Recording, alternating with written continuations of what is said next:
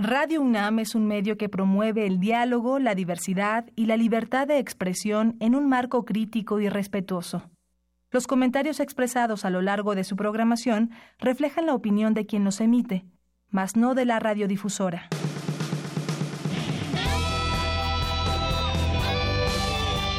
Prisma RU. Relatamos al mundo.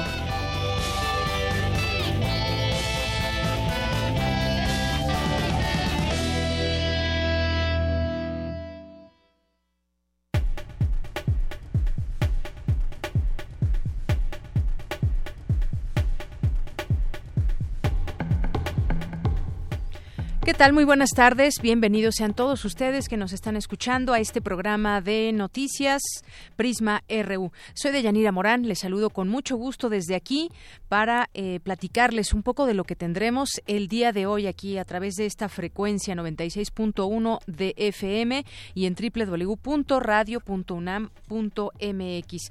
Vamos a platicarles de varias cosas que han sucedido hoy en la UNAM. Hubo una presentación del de, libro de José Sarucán. Hubo algunas otras cosas también. Eh, le vamos a platicar aquí eh, sobre el tema de los videojuegos. Si a usted le gustaban los videojuegos y demás, no, no se toma a la ligera este tema. Muchos dirán, bueno, pues los videojuegos, pero incluso se están haciendo libros al respecto y desde la UNAM le platicaremos más adelante sobre ello. Y vamos a platicar aquí ya que el domingo pasado terminaron las precampañas electorales y ahora hay un espacio en donde los candidatos, los que serán ya los candidatos, pues no pueden estar eh, promoviendo su plataforma eh, de propuestas. Y bueno, por ahí se señala que, lo hemos visto, algunos están en entrevista, esto no viola la ley electoral, vamos a platicarlo aquí, y cómo han cerrado, si hemos visto un proceso electoral que inició con las precampañas lleno de qué, de propuestas, de acusaciones, de desbandadas de, de, de integrantes de partido a otros partidos políticos, vamos a platicar con el maestro Salvador Mora Velázquez, académico de la Facultad de Ciencias Políticas y Sociales de la UNAM. También estaremos platicando de otras cosas, como los invitaremos a un concurso que hay para prevenir la tortura. Vamos a platicar aquí en unos momentos más con Sergio René Martínez Cruz, que es director de vinculación institucional de la Asociación Nacional de Universidades e Instituciones de Educación Superior, la ANUIES.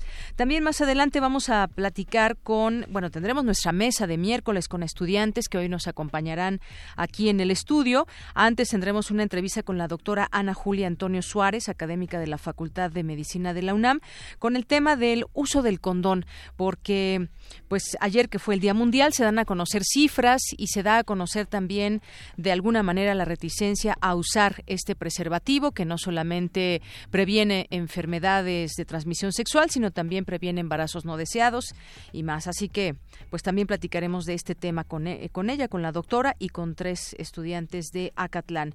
También tendremos en Cultura más adelante mi compañera Tamara Quiroz entrevistará a Isaac Lucas Moreno Jaramillo, a Cuautli Junac, Cel, eh, García y Luis Alfonso Flores, integrantes de la Orquesta Vulgar.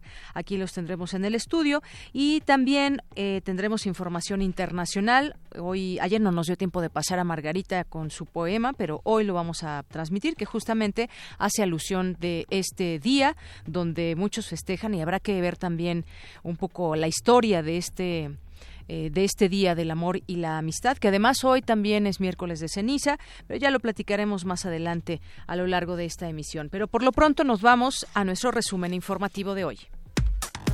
Relatamos al mundo. Relatamos al mundo.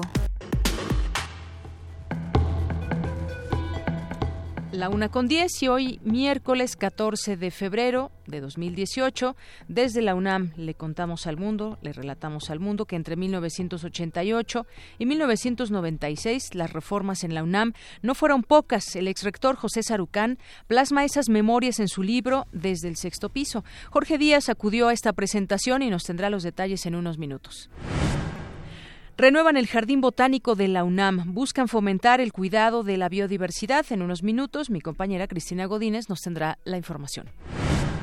Estudiantes de la Facultad de Ingeniería obtuvieron los tres primeros lugares en la Expo Dimei con una máquina para reciclar basura o un aparato para hacer hotcakes. Cindy Pérez Ramírez nos tendrá aquí los detalles. Y ten cuidado si usas Tinder como una opción para curar la depresión en San Valentín o para o para conocer personas a través de esta aplicación. El académico de la Facultad de Psicología, Rolando Díaz Loving, explicará las razones más adelante en una nota de mi compañera Dulce García. En temas nacionales, funcionarios y expertos del Alto Comisionado de la ONU para Derechos Humanos instaron al gobierno de Donald Trump a frenar la deportación de la mexicana Maru Mora Villalpando, defensora de derechos de los migrantes. La Secretaría de Hacienda realizó un primer depósito al gobierno de Chihuahua por 450 millones de pesos de los 900 millones convenidos con el gobierno federal. Bien, pues finalmente los logró. Mm, ¿Cómo decirlo? Quizás la presión social, esta marcha que hubo desde Chihuahua hasta la Ciudad de México. El caso que ya, ya se reportaron, ya se ingresaron al gobierno de Chihuahua la mitad de esos 900 millones de pesos. Un juzgado de Veracruz decretó vinculación a proceso contra 19 ex policías estatales, incluidos mandos de la seguridad pública, en el sexenio de Javier Duarte por el delito de desaparición forzada. Tras el asesinato del empresario Ricardo Uribe en Colima, el gobernador José Ignacio Peralta realizó ajustes en la Procuraduría General de Justicia y en la Secretaría de Seguridad Pública estatales ante una queja de la Procuraduría General de la República de que el Baester Gordillo convirtiera su eh, prisión domiciliaria, domiciliaria en una oficina de despacho, un juez decidió imponer un régimen más restringido.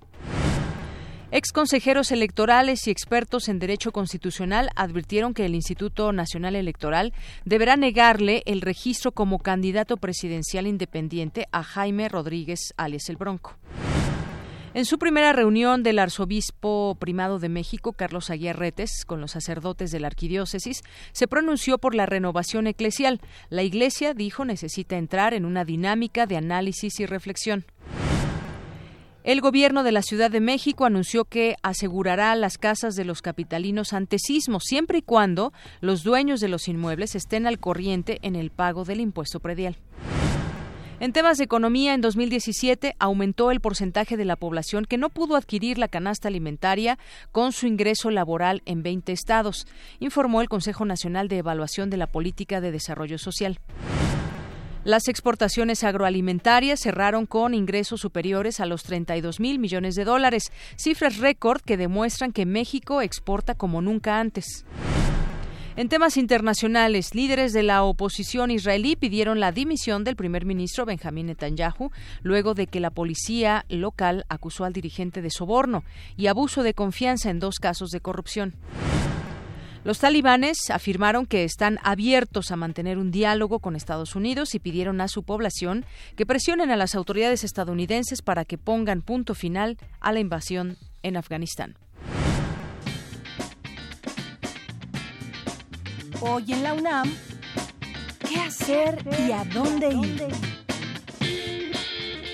Como parte de la muestra Michoacán en el cine, esta tarde se proyectarán dos largometrajes de Luis Estrada en el cinematógrafo del Chopo. A las 17 horas, La Ley de Herodes, seguido de El Infierno a las 7.15 de la noche. La entrada es libre. No te pierdas el performance Ágora, ¿qué hacer con tus macetas rotas? Que nos invita a reflexionar sobre la posibilidad de un modelo democrático sin elecciones ni partidos políticos. Se presentará en la Casa del Lago Juan José Arriola, hoy a las 8 de la noche. La entrada cuesta 50 pesos. El Museo Universitario de Ciencias y Arte Roma te invita a visitar la muestra Haré lo que deseo, diseño y empoderamiento femenino, en la que se explora el papel que el diseño industrial, de moda, tecnológico y gráfico ha jugado en la búsqueda de la equidad de género. Estará expuesta hasta el 22 de abril, de martes a domingo, de 10 a 20 horas. La entrada es libre.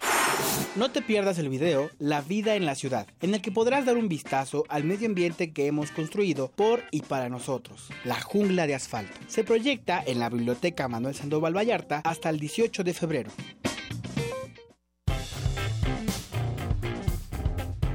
Campus RU Una de la tarde con 15 minutos. Te doy la bienvenida, Vicky Sánchez, que estás ahí detrás de la línea telefónica, porque nos tienes información sobre, pues ante la necesidad que hay de generar un espacio de reflexión sobre las próximas elecciones, que habré, pues habremos de discutir muchísimo y desde la UNAM mucho más. Aquí en nuestro país se llevarán estas elecciones, pues se lleva a cabo también desde la UNAM la Conferencia Internacional Democracia y Autoritarismo en México y el Mundo. ¿Qué tal, Vicky? Buenas tardes. Hola, ¿qué tal, Deyanira? Muy buenas tardes a ti y al auditorio de Prisma RU. Bueno, pues estas seis semanas de intercampañas concluye una excelente oportunidad para que la sociedad mexicana tome la palestra e imponga una nueva dinámica al debate político electoral y no dejar la democracia solamente en las manos de las instituciones electorales y los partidos políticos.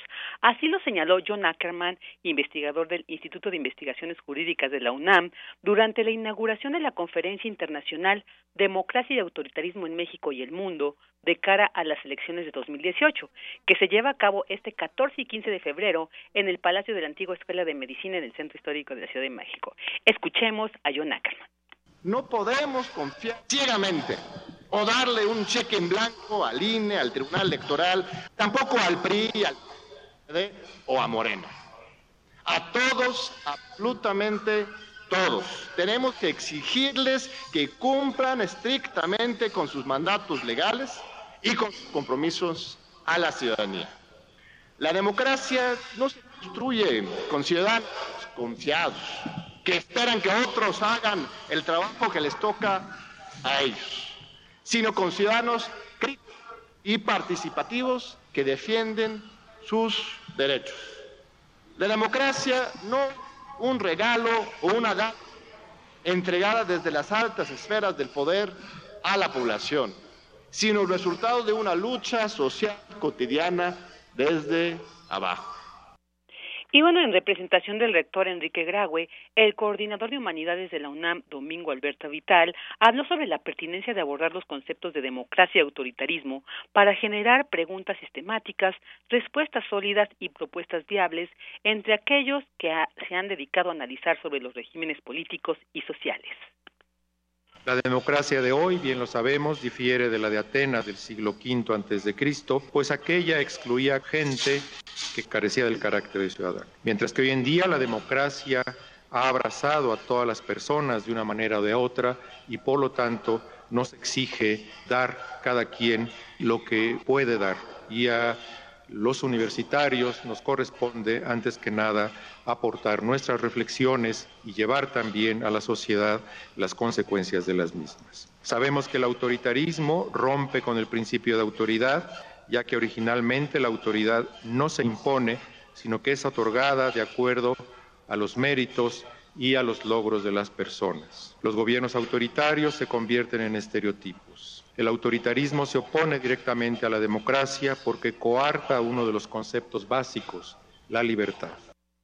Y bueno, esta conferencia internacional organizada desde la UNAM, como esta necesidad desde la academia de generar esta discusión, está conformada por 10 mesas y está abierta al público en general. Entonces, aquellos que quieran saber más sobre estas, estas mesas y los ponentes que las compondrán, pues pueden consultar en la página de la Coordinación de Humanidades de la UNAM para saber con certeza y pues con más detalles sobre qué se va a hablar en esta importante conferencia internacional. Este es mi reporte de Yanira. Muy buenas tardes. Gracias, Vicky. Muy buenas tardes. Y bueno, de ahí nos vamos ahora con otra información. Ya retomaremos ese tema de las precampañas que también les decía al principio de la emisión ¿Qué es lo que hacen ahorita los candidatos? Pues se estarán preparando ya para dar a conocer todas sus propuestas, que será el camino más álgido que tendremos también de parte de los ciudadanos, escuchar todas sus propuestas y sobre todo pues estar muy bien informados para ver cómo le van a hacer si es que son muy buenas las propuestas que nos presenten. Con Cristina Godínez vamos a tratar este tema de promueven en el Jardín Botánico de la UNAM porque buscan fomentar, buscan fomentar el cuidado de la biodiversidad. Cuéntanos, Cristina, buenas tardes. Deyanira Auditorio de Prisma RU, muy buenas tardes. El Jardín Botánico del Instituto de Biología integró a un nuevo grupo de guías para ofrecer recorridos más interactivos para los visitantes.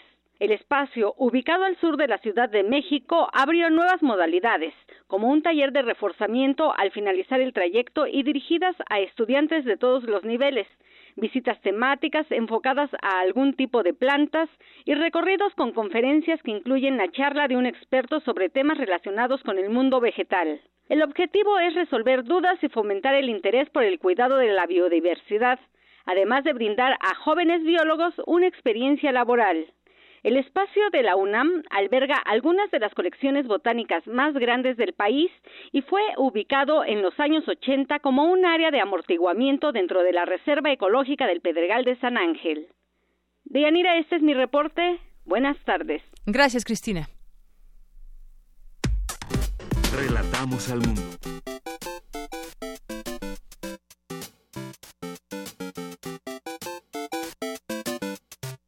Bueno, así te damos hoy la bienvenida, Dulce García, con esta mm, con esta musiquita que escuchábamos. Es de es de Mario Bros, ¿verdad? Es de Mario Bros. Mira, sí sí la tiene. ¿Cómo estás, Dulce? Bien, Deyanira, muy buenas tardes a ti al auditorio. Porque nos pues vas a hablar de videojuegos. Así es, la música ya emblemática de, de Mario Bros.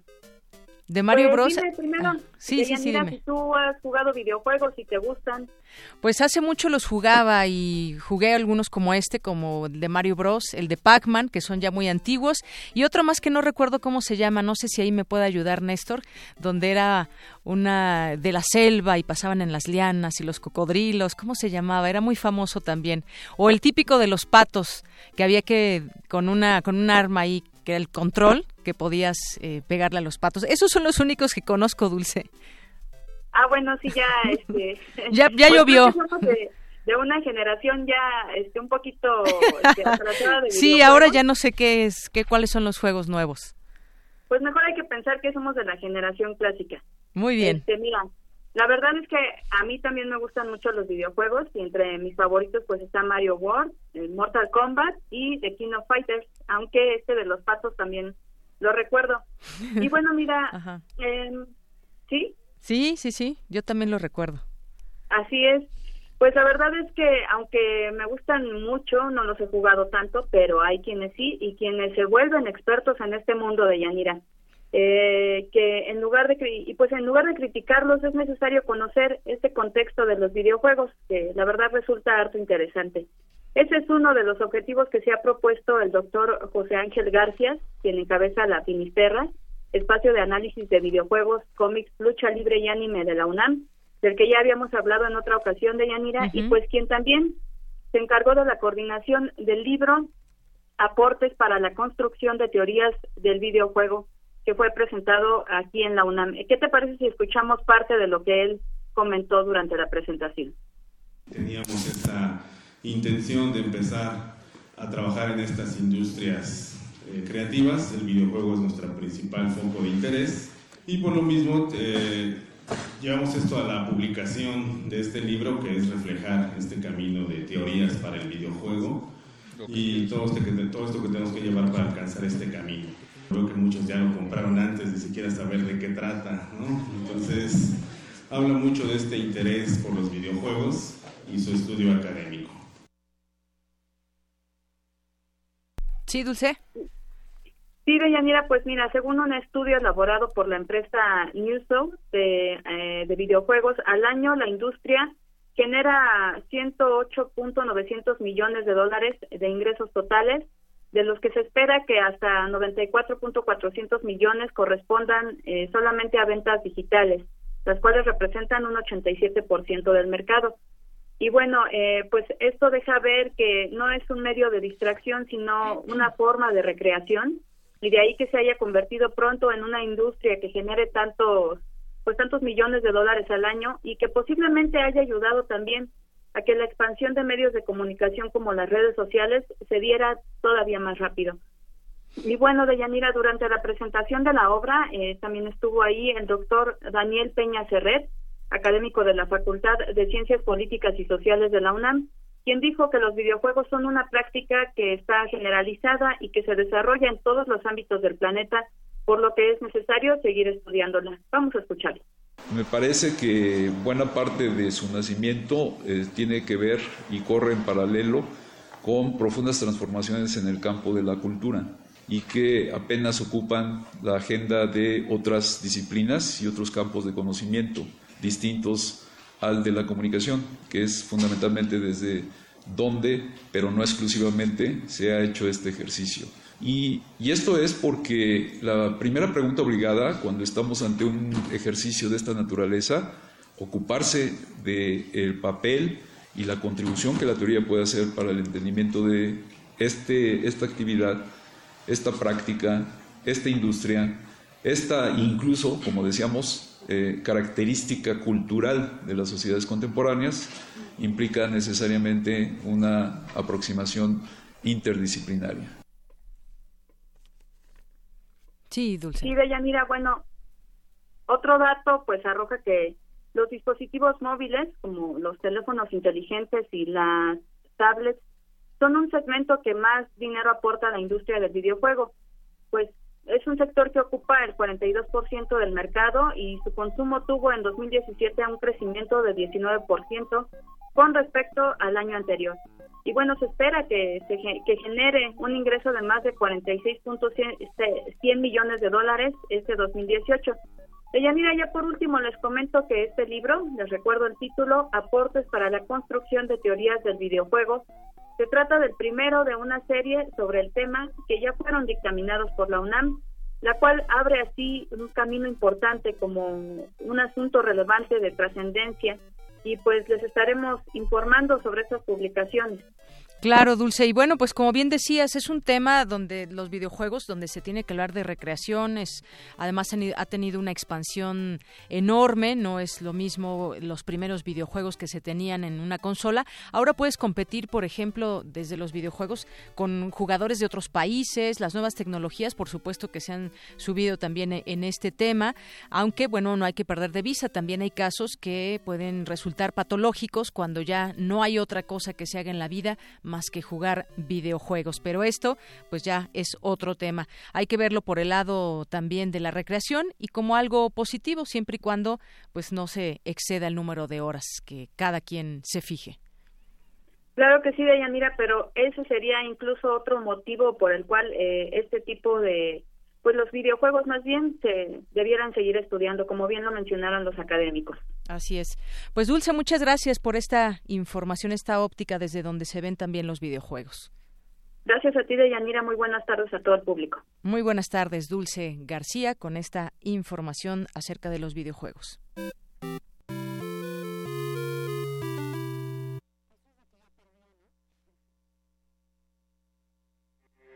Porque tu opinión es importante, síguenos en nuestras redes sociales, en Facebook como Prisma RU y en Twitter como arroba PrismaRU.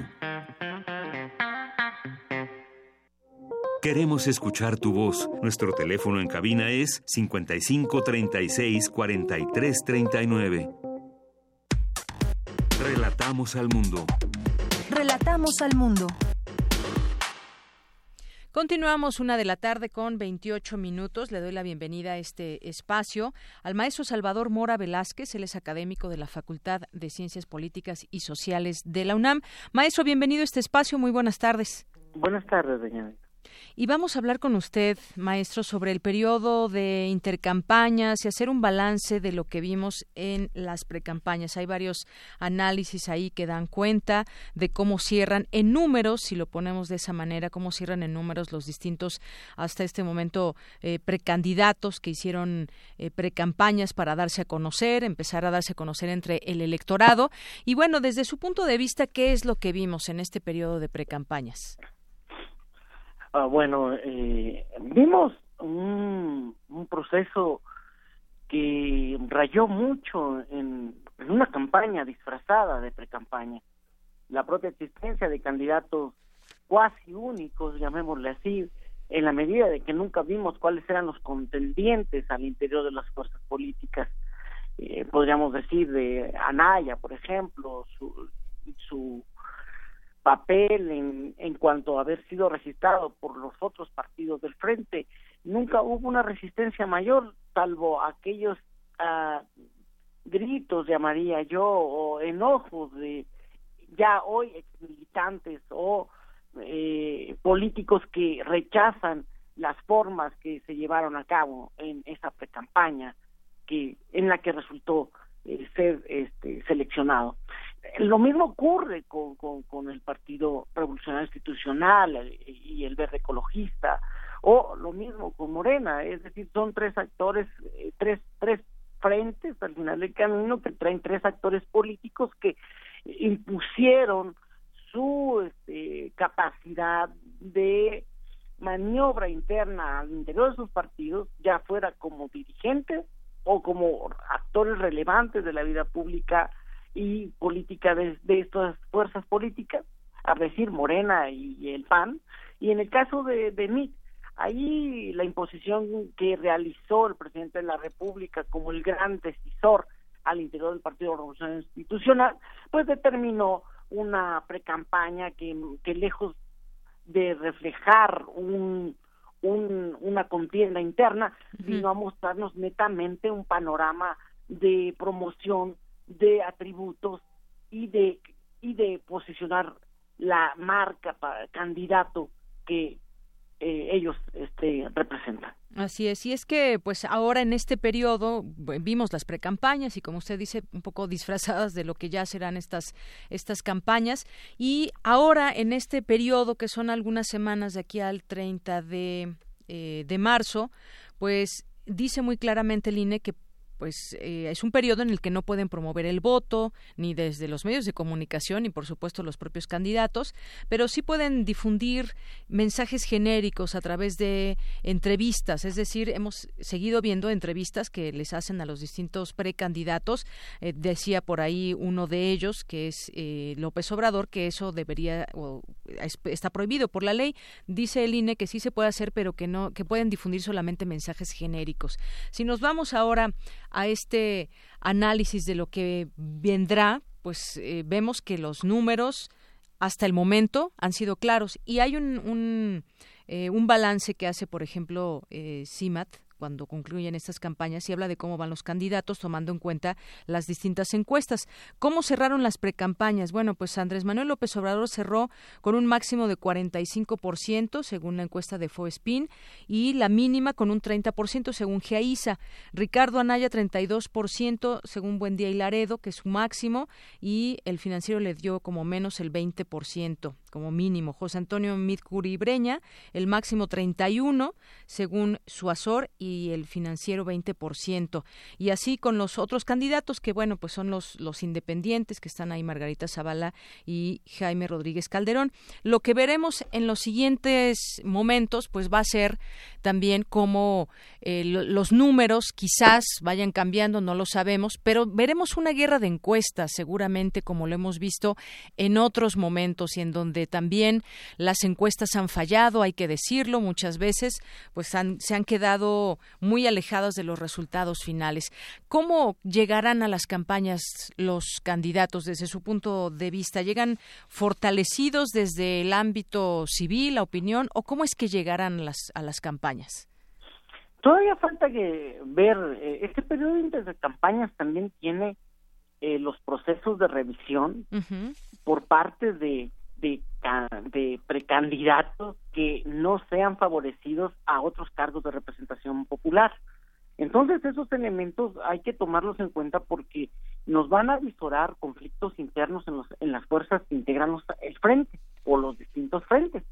Ante ello, ahí habrá que ver qué tanto pueden hacer estas operaciones cicatrices de manera correcta y que evidentemente les posibilite llegar cuestionados al inicio de los procesos electorales donde evidentemente la campaña presidencial será la que determine mucho las estrategias y los mecanismos de vinculación que se establezcan y que irán de arriba hacia abajo permeando las, las estrategias de candidatos a, a municipios, a diputados, a, senadores. Entonces, ante ello, creo que hay que advertir.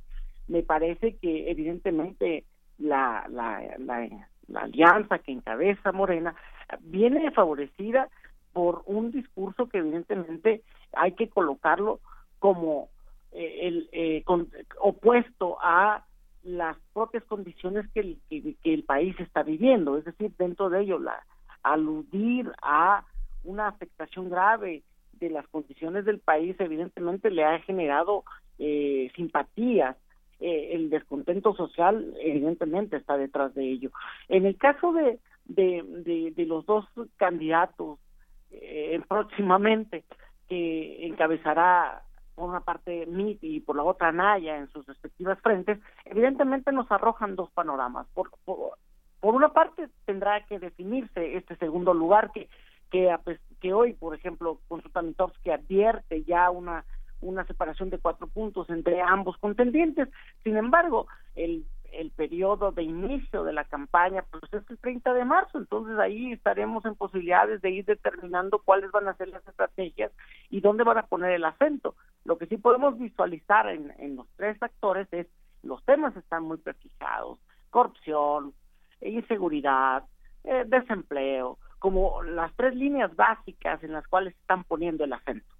Así es, y entre ellas, bueno, pues también sus, digamos, sus partes polémicas, ¿no? Que han que se le señalan a cada uno de los candidatos. Por ejemplo, en el caso del candidato, del precandidato del PRI, pues está esta polémica de que se le ha imbuido en este tema de ser el padre del gasolinazo. Él lo ha negado, sin embargo, pues lo ha perseguido durante esta eh, precampaña. El caso de López Obrador, aquella ocasión eh, polémica donde también hablaba de amnistía a líderes de cárteles o, alguna amnistía lo, lo, puso en la mesa, que ya después se, se matiza y se dice, no, bueno, pues es, es, es una, se habló de amnistía, pero habrá que ver cómo es que se lleva a cabo. Y por la otra, pues está también Ricardo Anaya, las renuncias que se le han ido del PAN como líder, eh, pues ha tenido ahí una desbandada de panistas a otros partidos y pues lo persigue este tema también que tiene que ver con su riqueza, que ya emprendió, hay una situación específica con el periódico El Universal, por ejemplo, pero son parte de, también de la polémica que ronda entre los propios precandidatos y que veremos cómo se sacuden estos o cómo eh, con sus propuestas convencerán al electorado. Pero este periodo pues servirá también un poco, diríamos, de descanso para también toda la gente, aunque los, los spots van a seguir porque son 2.205 promocionales, 245 para cada uno de los nueve partidos políticos. En números, pues es bastante. Vamos a seguir escuchando los spots de los partidos políticos. Sí, así es. Eh, este elemento genérico evidentemente llevará otra vez a que estos promocionales no ni siquiera tengan alguna propuesta seria, sino simplemente traten de mantener en presencia al frente o a los diversos partidos que integran los diversos frentes, simplemente con el ánimo de, de, de mostrar un, un, papel de fuerza o de marca muy específico que no necesariamente eh, tendrán una relevancia o un eco por lo que puedan ofertarle al ciudadano como elector. Aquí el punto sería ver qué tanto esta garantía de libertad de expresión que no puede soslayarse y violentarse por parte de, del INE al prohibir quizá entrevistas que están garantizadas, entonces ahí habría que ver qué tanto esas entrevistas, qué tanto la presencia en medios sin alterar este eh, la ley o, contravenir los principios de la ley, pueden promover al, ciertas ideas a los candidatos y al final del camino seguir imputando eh, eh, errores al gobierno de, de, de, Peña Nieto. Así es, y el registro de candidaturas se llevará del 11 al 29 de marzo, ahí el INE recibirá las solicitudes de registro de candidaturas. Yo le preguntaría, maestro, por último, eh, si estas precampañas pues sirven para ver y sobre todo me refiero pues al candidato del PRI que sigue al tercer lugar de todas las encuestas que se han visto, si habría la posibilidad de que se llegase a cambiar ya el candidato o ya es muy pronto para hacerlo y además uno se preguntaría a quién. Eh, ¿Cabría esta posibilidad desde su punto de vista según los resultados o pocos resultados, magros resultados de este precandidato? Pues lo que está en la mesa, es más bien cambiar la estrategia y cambiar ese cuarto de guerra con que cuenta. A mi parecer, eh, eh, la decisión del candidato está dada. Ahí yo no puedo encontrar que, que pueda haber una sucesión en la cual Nuño pueda llegar o pueda llegar otro, otro actor, este propio Videgaray. Me parece que no va a ir por ahí la línea, sino ratificar y cambiar la estrategia y propiamente eh, colocar a otros este, coordinadores de campaña que ayuden a posicionar y subir los los este, los votos o preferencia electoral en favor de mí. Entonces la estrategia sería la que tendría que cambiar, aunque ya pues fueron midiendo, fue una oportunidad para medir a su candidato, pero entonces podría ser más bien un cambio de estrategia. Sí, de hecho, el propio Mita advertía esto, que él estaba en una lógica más de pre-campaña, que en su momento pondría acento ya cuando Ay, se nos fue la llamada con el maestro Salvador Mora, que ya prácticamente terminábamos, ya estábamos a punto de despedir esta conversación, donde nos decía, bueno, pues quizás dentro del PRI lo que se tiene que ver es el cambio de estrategia más que más que de candidatos, sí, sería apresurado. Además, si uno se pone a pensar de cualquiera de los partidos, no solamente no solamente en este, pues no no no vemos que alguno de ellos pudiera cambiar a su eh, precandidato y subirlo como, como candidato ya en su momento. Así están los números que han reflejado pues hasta el momento claras diferencias entre pues los que están en la contienda también otra contienda que se lleva a cabo con los independientes, que también iremos monitoreando aquí. Interesante, ¿no? Interesante. Eh, decía ya para terminar, maestro, sobre ese tema, el cambio de estrategia. Sí, entonces yo te decía, creo que MIT este, tiene muy claro y la estrategia era posicionarlo en este periodo de pre-campaña. Aquí el punto sería, si la campaña tiene que redefinir estrategias y colocar nuevos actores que acompañen a, al candidato priista, creo que esa es la línea. Aquí habría que ver qué tanto les el tiempo con que van a contar les permite este, ganar el número de votos o de preferencias electorales que demanda una alta competitividad que este, seguramente va a decantar o va a ser el resultado del próximo este proceso electoral. Muy bien. Bueno, pues ya seguiremos platicando, maestro, si le parece bien, cuando ya estén las campañas a todo lo que da y posiblemente, pues, si usted acepta, invitarlo a alguna mesa de trabajo para poder discutir ya, pues, las eh, propuestas de campaña que vayan generando los candidatos en su momento. Con gusto con gusto aceptaría. Muchísimas gracias, maestro. Hasta luego. Hasta luego. Buenas tardes al maestro Salvador Mora Velázquez, académico de la Facultad de Ciencias Políticas y Sociales de la UNAM. Queremos escuchar tu voz. Nuestro teléfono en cabina es 55 36 43 39. Tu opinión es muy importante. Escríbenos al correo electrónico prisma.radiounam@gmail.com. Prisma RU. Relatamos al mundo. Una de la tarde con 43 minutos y ahora me toca presentar con muchísimo gusto a, Sergio René Martínez Cruz. Él es director de vinculación institucional de la Asociación Nacional de Universidades e Instituciones de Educación Superior, la ANUYES. ¿Qué tal, Sergio? Muy buenas tardes. ¿Qué tal? Muy buenas tardes, Deyanira. Un gusto saludarte y a ti y a tu, auditorio. Gracias. Bueno, y es que te llamamos porque queremos que nos invites al concurso del cartel sobre prevención de la tortura que pues lleva y que organiza conjuntamente la NUYES con otras instituciones. Cuéntanos e invita a todo el auditorio que quiera participar. Pues sí, como ya lo dijiste, el propósito es hacer una invitación a toda la comunidad universitaria que justamente participen en el concurso del cartel sobre prevención de la tortura que en este caso, como lo mencionas, es eh, realizado y llevado en conjunto por la Asociación Nacional de Universidades e Instituciones de Educación Superior, la NUYES, y en conjunto con la Procuraduría General de la República, y también mencionar el apoyo de otras dependencias eh, del Gobierno Federal, como es el Instituto Mexicano de la Juventud y la Secretaría de Gobernación. Y en específico es invitar a los estudiantes de, las instituciones de educación superior eh, a que participen eh, no importa qué programa académico o programa de estudios estén, estén cursando, lo importante aquí de esta convocatoria es justamente es involucrar a la sociedad en general a que se involucren activamente en la prevención y la, y la erradicación de la de la tortura. Eh, es una es una convocatoria muy sencilla en la que les pedimos a los participantes que elaboren un, un cartel, un, eh, un cartel que que, eh, que, que incluya obviamente eh, su nombre es un seudónimo utilizado si es que así lo hicieran, el título del, del, cartel, la técnica utilizada y obviamente que no nos dejen de mencionar sus sus sus, datos este sus datos de contacto, así como mencionar la institución la institución educativa en la que en la que están cursando.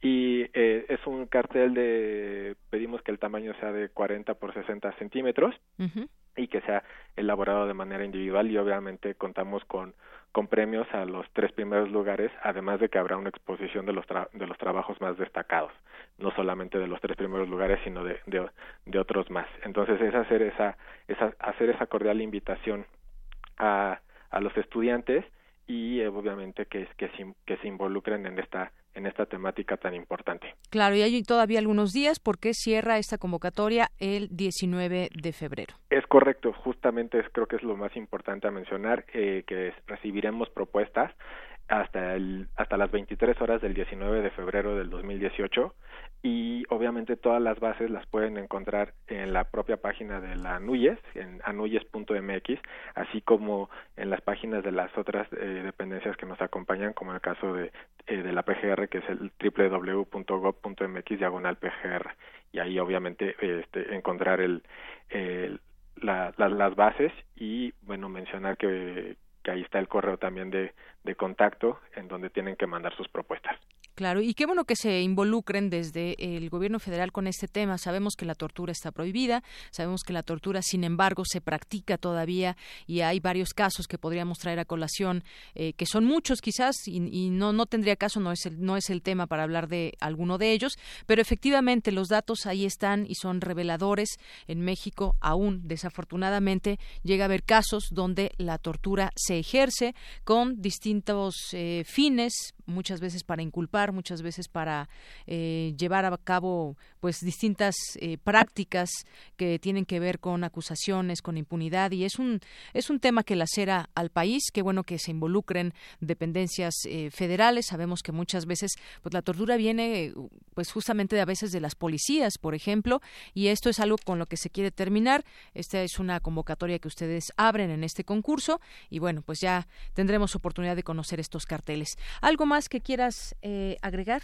Pues no, de nueva cuenta hacer la invitación a toda la comunidad universitaria, en este caso eh, en específico ahorita de, la UNAM, pero obviamente hay, hacer la invitación al en este caso dentro de la NUYES hay 170 y 191 instituciones de educación superior asociadas que pues obviamente estamos también eh, difundiendo esta, estas actividades y como lo mencionas lo importante en este caso es justamente la prevención de la, de la tortura. Muy bien.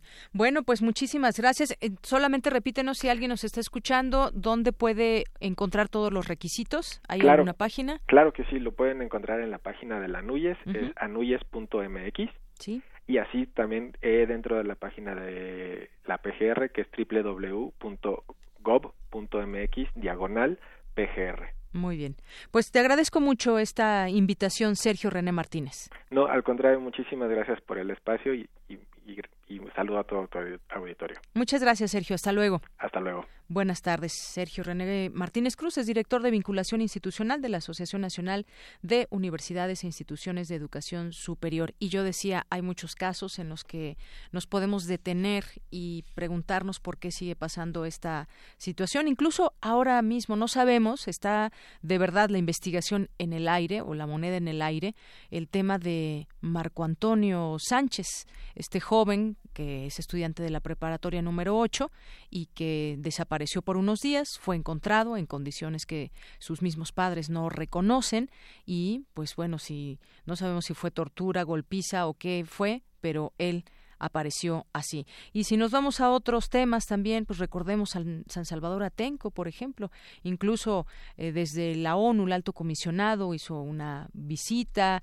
y ha habido temas aquí en nuestro en nuestro país que han saltado al escenario internacional justamente por relacionarse con este tipo de historias. Porque tu opinión es importante, síguenos en nuestras redes sociales, en Facebook como Prisma RU y en Twitter como arroba PrismaRU. Queremos escuchar tu voz. Nuestro teléfono en cabina es 55 36 43 39. Cultura RU.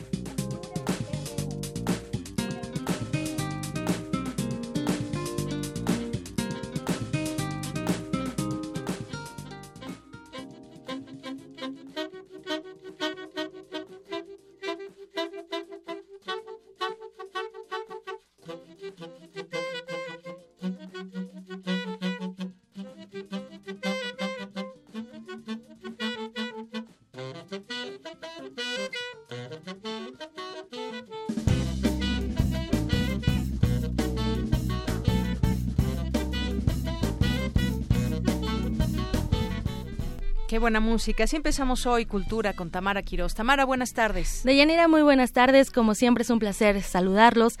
Gracias a los que nos acompañan por el 96.1 de FM. Saludamos también a quienes nos escuchan desde otras latitudes a través de www.radio.unam mx y también a quienes se van a unir próximamente se van a unir a nuestra transmisión de Facebook Live.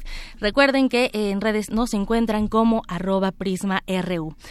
Ya miércoles 14 de febrero de Yanira, muchos andan festivos, otros muy amorosos. y otros de Grinch. Y otros de Grinch, como bien dirían. Bueno, pero Grinch es más de Navidad, ¿no? Pues sí, pero también nunca falta el que el amor no existe y todas estas cosas que veo de repente en la red.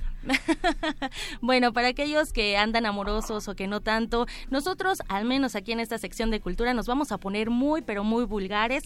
No se espanten, no, no sientan miedo. Y también nos vamos a poner musicales porque nos acompañan en cabina Cuautli Mercado y Luis Alfonso Flores. Ellos son parte de la Orquesta Vulgar. Cuautli, Luis, bienvenidos. Buenas tardes, gracias al auditorio y por la invitación.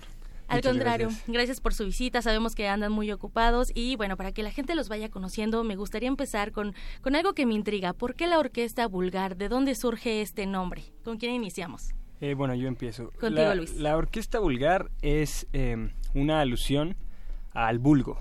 Em, en realidad, eh, a veces em, creemos que la música que tocamos, que mayormente es jazz, funk, es una música no tan comercial, por así decirlo, no tan accesible, no en la cuestión económica, sino en la cuestión como de gustos, ¿no? O sea, es, difícil adquirir el gusto por este tipo de música.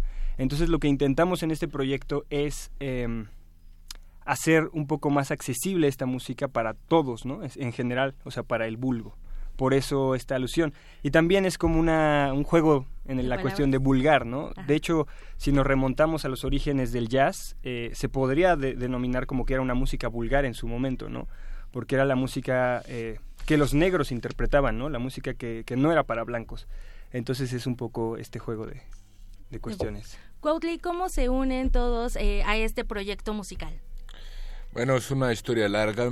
Eh, Luis y yo nos conocemos desde la secundaria, más o menos. Allí han habido varios proyectos inmersos, pero no es hasta el 2009, en octubre, cuando conocemos a Lucas y a otros compañeros que estuvieron con nosotros y cuando se crea la Orquesta Vulgar. Entonces, 2009, este es nuestro noveno aniversario más o menos eh, este año. Eh, y pues hemos pasado por muchos tipos de alienaciones. Eh, hemos sido nueve, hemos sido cinco, hemos sido siete, pero siempre con un sonido fresco, que jovial, que para ofrecer. Que además ustedes son muy jóvenes y ya van por el noveno aniversario. ¿Cuántos años tienen? Eh, yo tengo 25 años. ¿Tú, Luis, 25? 27. Yo. Perfecto. Y eh, actualmente, en este 2018, ¿cuántos son los integrantes eh, de la Orquesta Vulgar? Bueno, somos seis integrantes, que son trombón, saxofón, piano, guitarra, batería y bajo. Que en el piano está Arturo Corona, en el trombón Eric Martínez, en el bajo Fernando Santandreu, en el sax en los y flauta está Lucas Moreno. Eh, ¿Quién me falta? ¿Tú? Ah, y yo en la guitarra. No te olvides de ti, por favor, Cuautli. Chicos, tienen presentaciones en puerta, eh, tanto a nivel nacional como internacional, como mencionábamos al iniciar esta, esta conversación, muchos nos escuchan también por internet. Entonces, ¿podrían, por favor, regalarnos las coordenadas de esas presentaciones, de esas próximas presentaciones? Claro, pues cabe remarcar que este Vamos a participar por tercera vez en un festival en Austin, Texas, que se llama South by Southwest. Em, es un festival que como que recolecta distintos géneros de todo el mundo y es un festival que se lleva a cabo en una semana, la, segunda semana de marzo. Entonces estamos haciendo un este em, recolectando distintas tocadas para juntar recursos y poder ir por tercera vez a este festival. Las tocadas son el 23 de este mes en el Foro del Tejedor, que es en la Roma, en la librería El Péndulo. El 3 de marzo. El 3 de marzo en el Foro La Nave. ¿Dónde está el Foro La Nave? es Metro Valderas, no sabemos exactamente así la, especificación, pero, todo... podemos buscar como Foro La Nave. Foro La Nave y todo, todas nuestras presentaciones van a estar en Facebook o en nuestro Instagram. Si, si, nos, si nos quieren seguir, ahí vamos a estar con toda la información. Y por último, la de el 3 de... No, ¿cierto? ¿Cuál? Sí, el 3 este de... 3 de... No, es que nos equivocamos, a ver. El 9 de marzo. Pero... Sí, a ver, ya, ya hubo una confusión. El 9, el 3 es en la nave y el 9 de marzo va a ser en una, una presentación sorpresa. Todavía no podemos decir el lugar, pero la cuestión es que estas tres tocadas son para recolectar fondos para poder armar la gira. Ok, entonces, 23 de febrero en el Foro del Tejedor en, la Roma, el 3 de marzo en el Foro La Nave. que está en Vertis, mira, Vertis, 86, Colonia Doctores. Gracias, Deyanira. Está entonces en Vertis. Y el día... 3 de marzo. 9. No, el, 9, el 9 de marzo. Es sorpresa. Podemos estar pendientes en sus redes sociales. ¿Cómo los encontramos? ¿Cuáles son las oficiales? Pues, según la única que está en la orquesta vulgar es la oficial de, las distintas plataformas. Eh, estamos en Spotify, en iTunes, en Facebook, en Twitter, en Instagram. Eh, si nos falta alguna plataforma, siempre lo hemos dicho, díganos para estar ahí. Algo también muy importante que, quiero comentarles a todos aquellos que nos acompañan esta tarde es que ustedes nacieron, digámoslo así, de las calles de la Ciudad de México. Y eso también les hace tener esa simpatía y esa sencillez de interactuar con la gente, ¿no? O sea, eh, crecer como músico en la calle, que bueno, también hay que destacar que muchos estudian en la UNAM, otros tantos ya egresaron, entonces también son Pumas y bueno, se siguen preparando. Pero hablando de en esta parte que han crecido en las calles, eh, quiero resaltar esta parte del 19 de septiembre, eh, bueno, por los acontecimientos del 19 de septiembre, también se unieron, como muchos músicos, también se unieron a recaudar fondos para damnificados. ¿Qué, tal esa experiencia? ¿Qué nos pueden decir acerca de la música, de, cómo un, compositor puede sanar el espíritu roto? Eh, bueno, retomando el tema de las calles, me parece un tema o que singularmente siempre la orquesta trata de representar en sus composiciones, eh, tratando de narrar eh, los distintos colores de la ciudad, eh, el tráfico, o puede ser que estés en el bosque de Chapultepec y esté muy tranquilo, ¿no? Distintos matices de la ciudad. Ahora, esto es un acercamiento ahora sí que melódicamente o armónicamente vulgar, ¿no? Porque conectas con el vulgo. por otra parte está la empatía que debes de tener como pues, ser humano en general, ¿no? Eh, y pues si uno tiene ciertas condiciones para fomentar la solidaridad entre otras personas, pues se tienen que tomar para llevar a, a cabo estas cosas y pues como muchas personas en sus diferentes ámbitos tratamos de apoyar, ¿no? Cada quien desde su trinchera hace lo que puede. Muy bien, ¿qué les parece? Ah, bueno, y también mencionar muy importante el LP que está eh, ahorita en difusión. ¿Qué título lleva? Es La víctima del caníbal. La víctima del caníbal. Lo pueden encontrar en las plataformas este, Spotify, en YouTube. Eh, igual, si quieren tenerlo en físico, nos pueden contactar por nuestro Facebook o Instagram y con mucho gusto se los podemos proporcionar. Que en físico también es muy interesante porque la portada llama la atención. y también ahorita estamos manejando un concepto que se llama eh, vocabulario adulterado, en el cual estamos invitando a raperos o a gente que tenga lírica a, a estar con nosotros trabajando. Entonces todo lo que van a ver tiene también que ver con este concepto. Están invitadísimos, síganos y a darle. Excelente, pues vámonos haciendo más comunidad y también sobre todo con la comunidad musical. Muchísimas gracias, Cuautli Mercado y también a Luis Alfonso Flores parte de la Orquesta Vulgar. Nos faltan unos cuantos, ojalá vengan pronto. Muchísimas gracias por estar con nosotros. ¿Y qué les parece si nos despedimos con un fragmento de La Víctima del Caníbal? Gracias por invitarnos. Muchas gracias por la invitación. En, YouTube ahí están todos, bueno, muchos videos y muchas cosas que ahí pueden encontrar de, de la Orquesta Vulgar. Así es, de Yanira por hoy me despido y les deseo muy buena tarde. Gracias, gracias a ustedes. Nos vamos a despedir con música de ellos, ¿verdad? Antes de irnos al corte, cuando son las 2 de la tarde, y volvemos a la segunda hora de Prisma RU.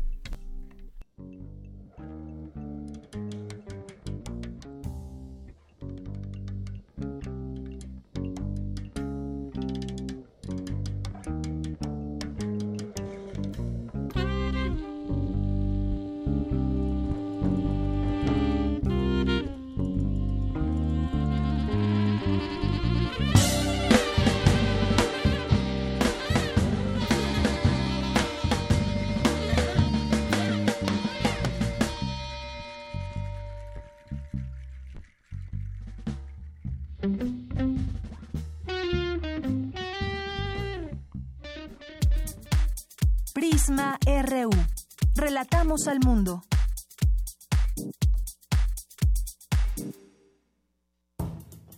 Las palabras describen y transforman la realidad.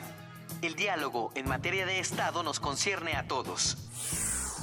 La Universidad Nacional Autónoma de México y la Comisión Nacional de los Derechos Humanos invitan a la segunda conferencia internacional, Seguridad y Justicia en Democracia, hacia una política de Estado centrada en los derechos humanos. Especialistas de diversos ámbitos formularán propuestas en beneficio de nuestra sociedad.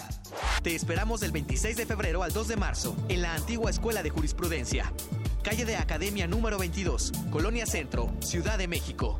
Para más detalles visita el sitio web www.seguridadjusticiaydh.com.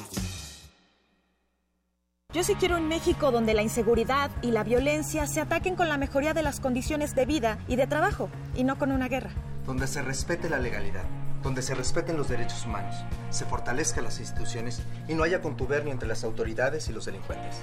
Y es el proyecto de nación por el que un equipo de ciudadanos libres, empresarios, académicos, intelectuales y todo el equipo de Morena ya estamos trabajando. Juntos haremos historia. Morena, la esperanza de México.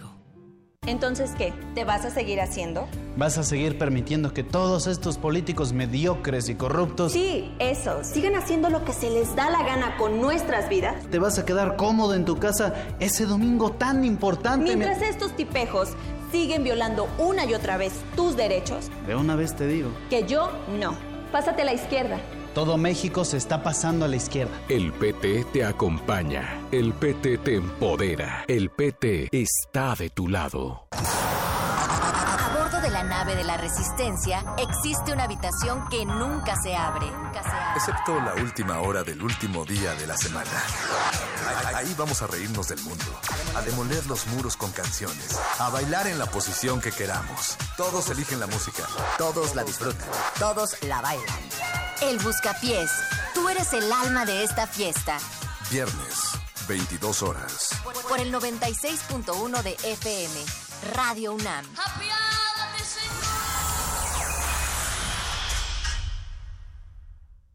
En este periodo electoral, la Fiscalía General de Justicia del Estado de México, a través de la Fiscalía Especializada en Materia de Delitos Electorales, te brinda atención en caso de ser testigo o víctima de un delito electoral. Ofrecerte dinero a cambio de tu voto, recoger tu credencial para votar, condicionar tu voto mediante cualquier presión o amenaza, son solo algunos de ellos. Infórmate. Cualquier anomalía, repórtala al 01800 7028 770 en nuestras redes sociales o en la aplicación móvil FGJ Domex, disponible de manera gratuita. El proceso electoral de 2018 ya empezó y será el más grande en la historia de México hasta hoy. Formar parte de estas elecciones no solo con mi voto, sino también como observador electoral me llena de orgullo. Podré fortalecer la democracia verificando directamente todas las actividades de principio a fin. Tú también, como cualquier otro ciudadano, puedes ser observador electoral. Participa para tener unas elecciones limpias, justas y transparentes. Conoce más en INE.mx. Porque mi país me importa, participo y fortalezco nuestra democracia. Instituto Nacional Electoral. INE. La Escuela Nacional de Trabajo Social y Radio UNAM presentan Vida cotidiana, Sociedad en Movimiento. Un programa para analizar las distintas problemáticas sociales y documentar alternativas e intervenciones para enfrentarlas. ¿Por dónde empezamos? Acompáñanos todos los viernes a las 4 de la tarde por el 96.1 de FM. Radio UNAM. Experiencia sonora.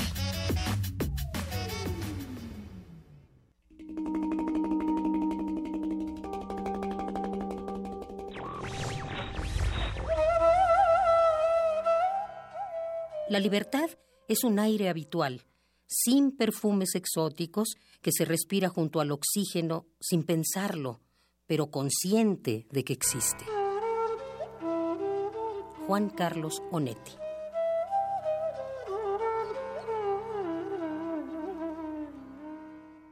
Radio UNAM.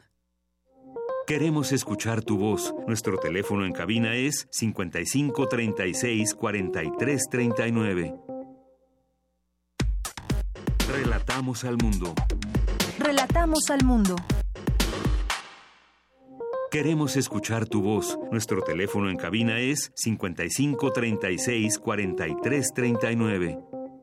Bien, pues rápidamente mandamos saludos, estamos de regreso aquí en Prisma RU y mandamos saludos a todas, todas las personas que nos estén escuchando en www.radio.unam.mx y en el 96.1 de FM. Por ahí alguien preguntaba si nos podrían nos podían escuchar por internet. Bueno, pues ahí ya está la respuesta. Gracias a todas las personas que nos escriben, aquí Alejandro Cardiel, que como todos los días listo para escucharnos, y Orlando García Viesca es quien quien preguntaba eh, que cómo nos podían escuchar por internet. Ya le dimos la dirección, a Alex Cardil que nos escucha en el teléfono, muchas gracias, y ahí en la oficina, saludos, eh, al Sarco y Quetecuán, y también muchas gracias, y nos dice que, bueno, me dice a mí que necesito una actualización videojugueril, bueno, pues sí, es que no me traen tanto los videojuegos, pero sí, habrá que conocer algunos que otros.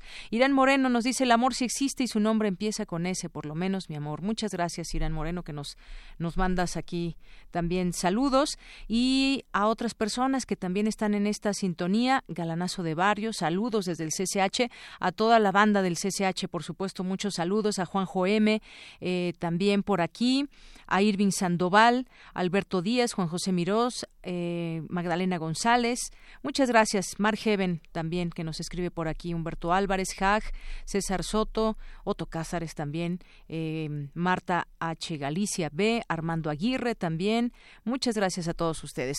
Vámonos ahora con la información, ya está listo mi compañero Jorge Díaz, que nos va a informar sobre eh, la presentación del libro desde el sexto piso de José Sarucán. En el evento estuvo el rector de nuestra máxima casa de estudios, Enrique Graue. Adelante, Jorge, muy buenas tardes. Deyanira, buenas tardes. El Teatro Juan Ruiz de Alarcón fue el, marco, esplendoroso por cierto, donde se presentó este libro. ¿Por qué del nombre del sexto piso? Simple y sencillamente porque en este piso, en la torre de rectoría, se encuentra la oficina de la máxima autoridad de la UNAM, del rector. Y este libro aborda los ocho años que José Sarucán estuvo al frente de la UNAM, entre 1989 y 1997.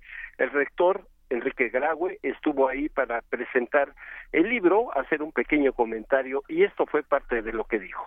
A la hilvanada narrativa histórica de los principales acontecimientos se agregan las convicciones, las esperanzas, las expectativas y las decepciones de quien instrumentó desde el sexto piso de la Torre Rectoría las políticas generales para procurar el mejor desarrollo de nuestra Casa de Estudios. Para mí, como podrán imaginar, su lectura fue leccionadora. Es cierto que las experiencias nunca pueden ser iguales. En algunos casos, las realidades son diametralmente opuestas. En otros, los problemas persisten o guardan similitudes con aquellos que el rector Sarucán enfrentó.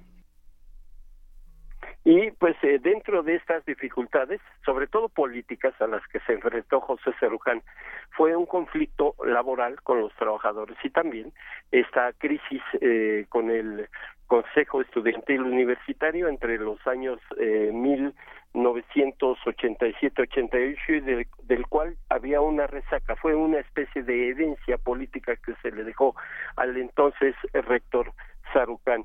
Javier García Diego, historiador, académico de la UNAM y expresidente del Colegio de México, se refirió así al libro de José Sarucán. Escuchemos. Lo que inmediatamente entendió el rector Sarucán es que cada tiempo tiene sus particularidades y cada rector enfrenta diferentes retos. Él recibió una institución en ebullición. Por lo mismo, para despolitizar aquella UNAM, para sacarla de las primeras planas de la prensa, de las imágenes estelares de los noticieros, se requería hacer otra forma de política, una rigurosa política académica. Soy historiador, lo repito, parafraseando a Porfirio Díaz, diría que el lema del rectorado de Sarucán pudo ser poca política y mucha academización. Esto fue lo que hizo tan provechoso su rectorado. La UNAM llevaba varios años inmersa en asuntos políticos y Sarucán logró que durante sus años como rector predominaran las temáticas académicas. Y sobre, eh, todo, dice eh, García Diego, el rector, el ex rector da nombres, Fernando Belauzarán, Cuauhtémoc Cárdenas, en donde él hizo un comentario a cuenta propia.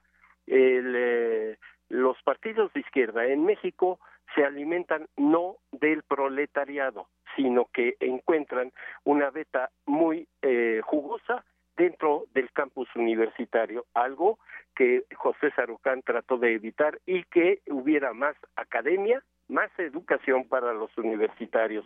Dijo, nos tenemos que felicitar por ser una comunidad grande.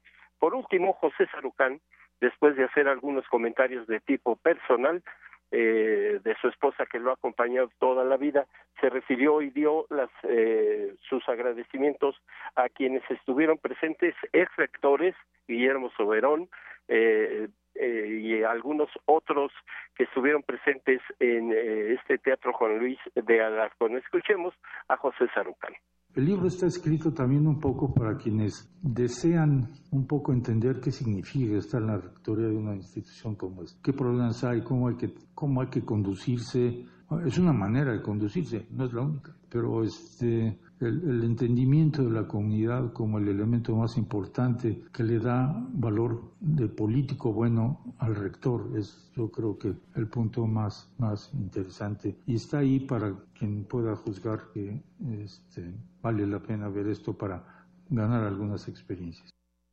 Parte de lo que sucedió en este evento que duró aproximadamente hora y media de Yanira y que acaba de concluir aquí en el Centro Cultural Universitario. Parte de lo que sucedió hace apenas unos minutos de Yanira. Bien, pues una emotiva presentación de este libro. Muchas gracias, Jorge.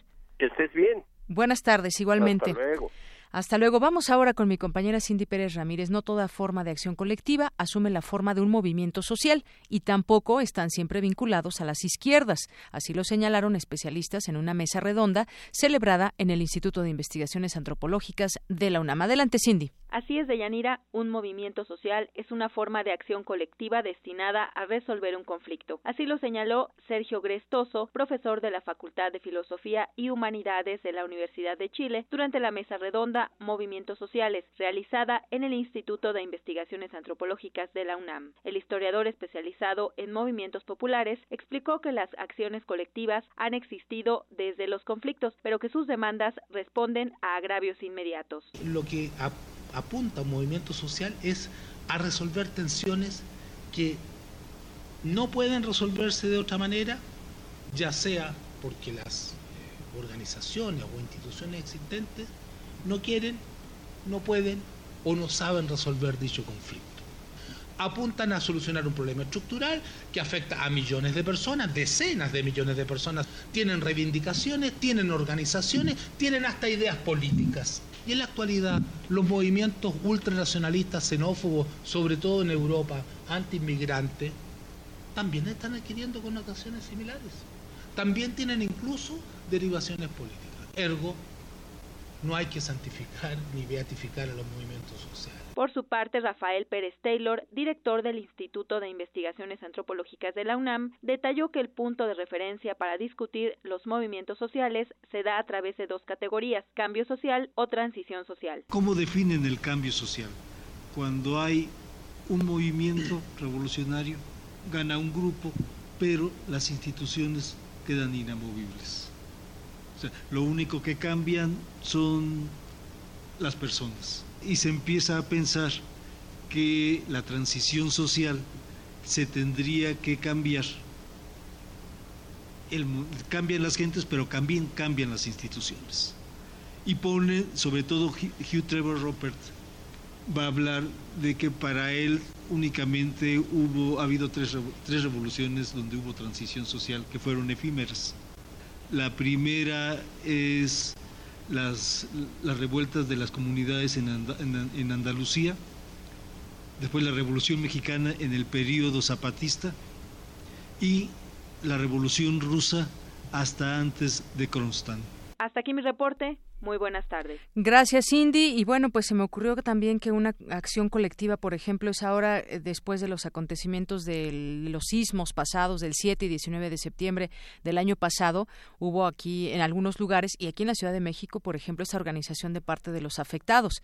No es que sean de izquierda, no es que, o de derecha, no es que eh, estén vinculados a algo en especial, simplemente, simplemente, pues es una unión que se hace porque tienen alguna necesidad. Eso es también, pues, por poner solamente un ejemplo de este tema que nos hablaba Cindy.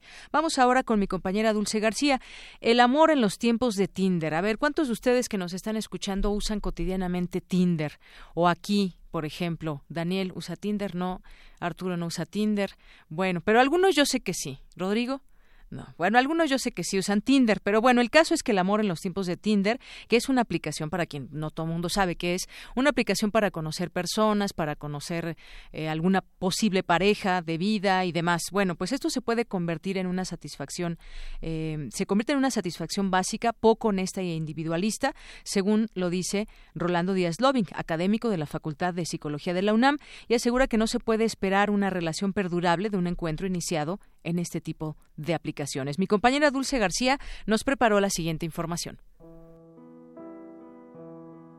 El amor es eterno mientras dura. Gabriel García Márquez. En nuestro planeta solo podemos amar sufriendo y a través del dolor. No sabemos amar de otro modo, ni conocemos otra clase de amor. Fyodor Dostoyevsky. Cada persona puede definir el amor conforme más se acerque éste a lo que se quiera expresar, pero es difícil darle una conceptualización universal. El amor se compone en un alma habitando dos cuerpos. Aristóteles. Y en nuestros tiempos es todavía más difícil definirlo. Las nuevas tecnologías han apresurado el proceso de relacionarse y con ello el de formar una pareja de manera inmediata pareciera que se busca amar al ritmo de la Internet, pero a decir de Rolando Díaz Loving, académico de la Facultad de Psicología de la UNAM, ello podría hacer difícil el proceso de establecer un vínculo a largo plazo, pues valores como honestidad y confianza no se pueden lograr fácilmente a través de la red.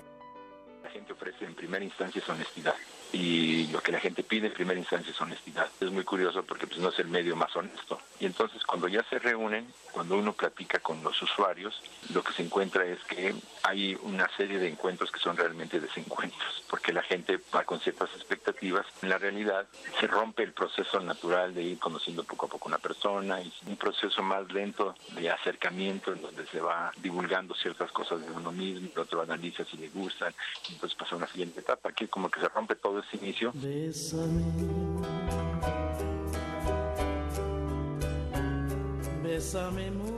Díaz Loving asegura que el concepto de amor romántico para toda la vida ha cambiado a uno comercial, pues las personas eligen a alguien mientras les sirve y cuando ya no cumple sus propósitos, buscan a alguien más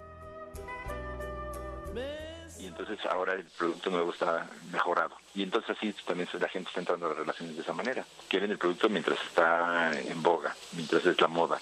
Pero en el momento en que ya el producto ya, ya no es la moda, pues entonces buscamos otro producto que sea la moda de ese momento. Bésame mucho.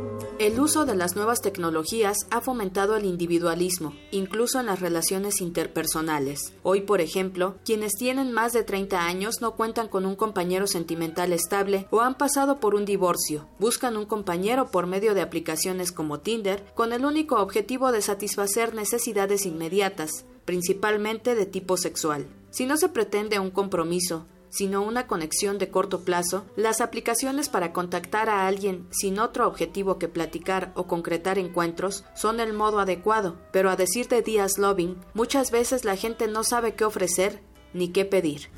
Las personas amorales suelen considerarse más libres, pero a menudo carecen de la capacidad de sentir o de amar. Charles Bukowski.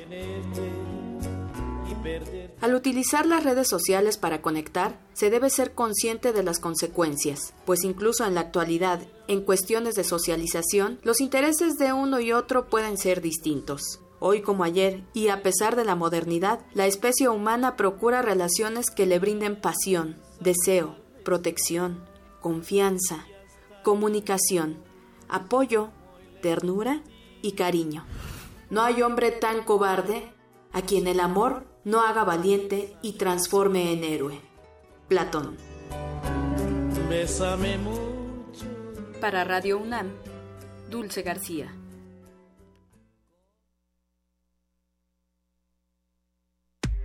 Porque tu opinión es importante. RU. Relatamos al mundo. RU y en Twitter como arroba PrismaRU. Queremos escuchar tu voz. Nuestro teléfono en cabina es 55 36 43 39. Relatamos al mundo. Relatamos al mundo.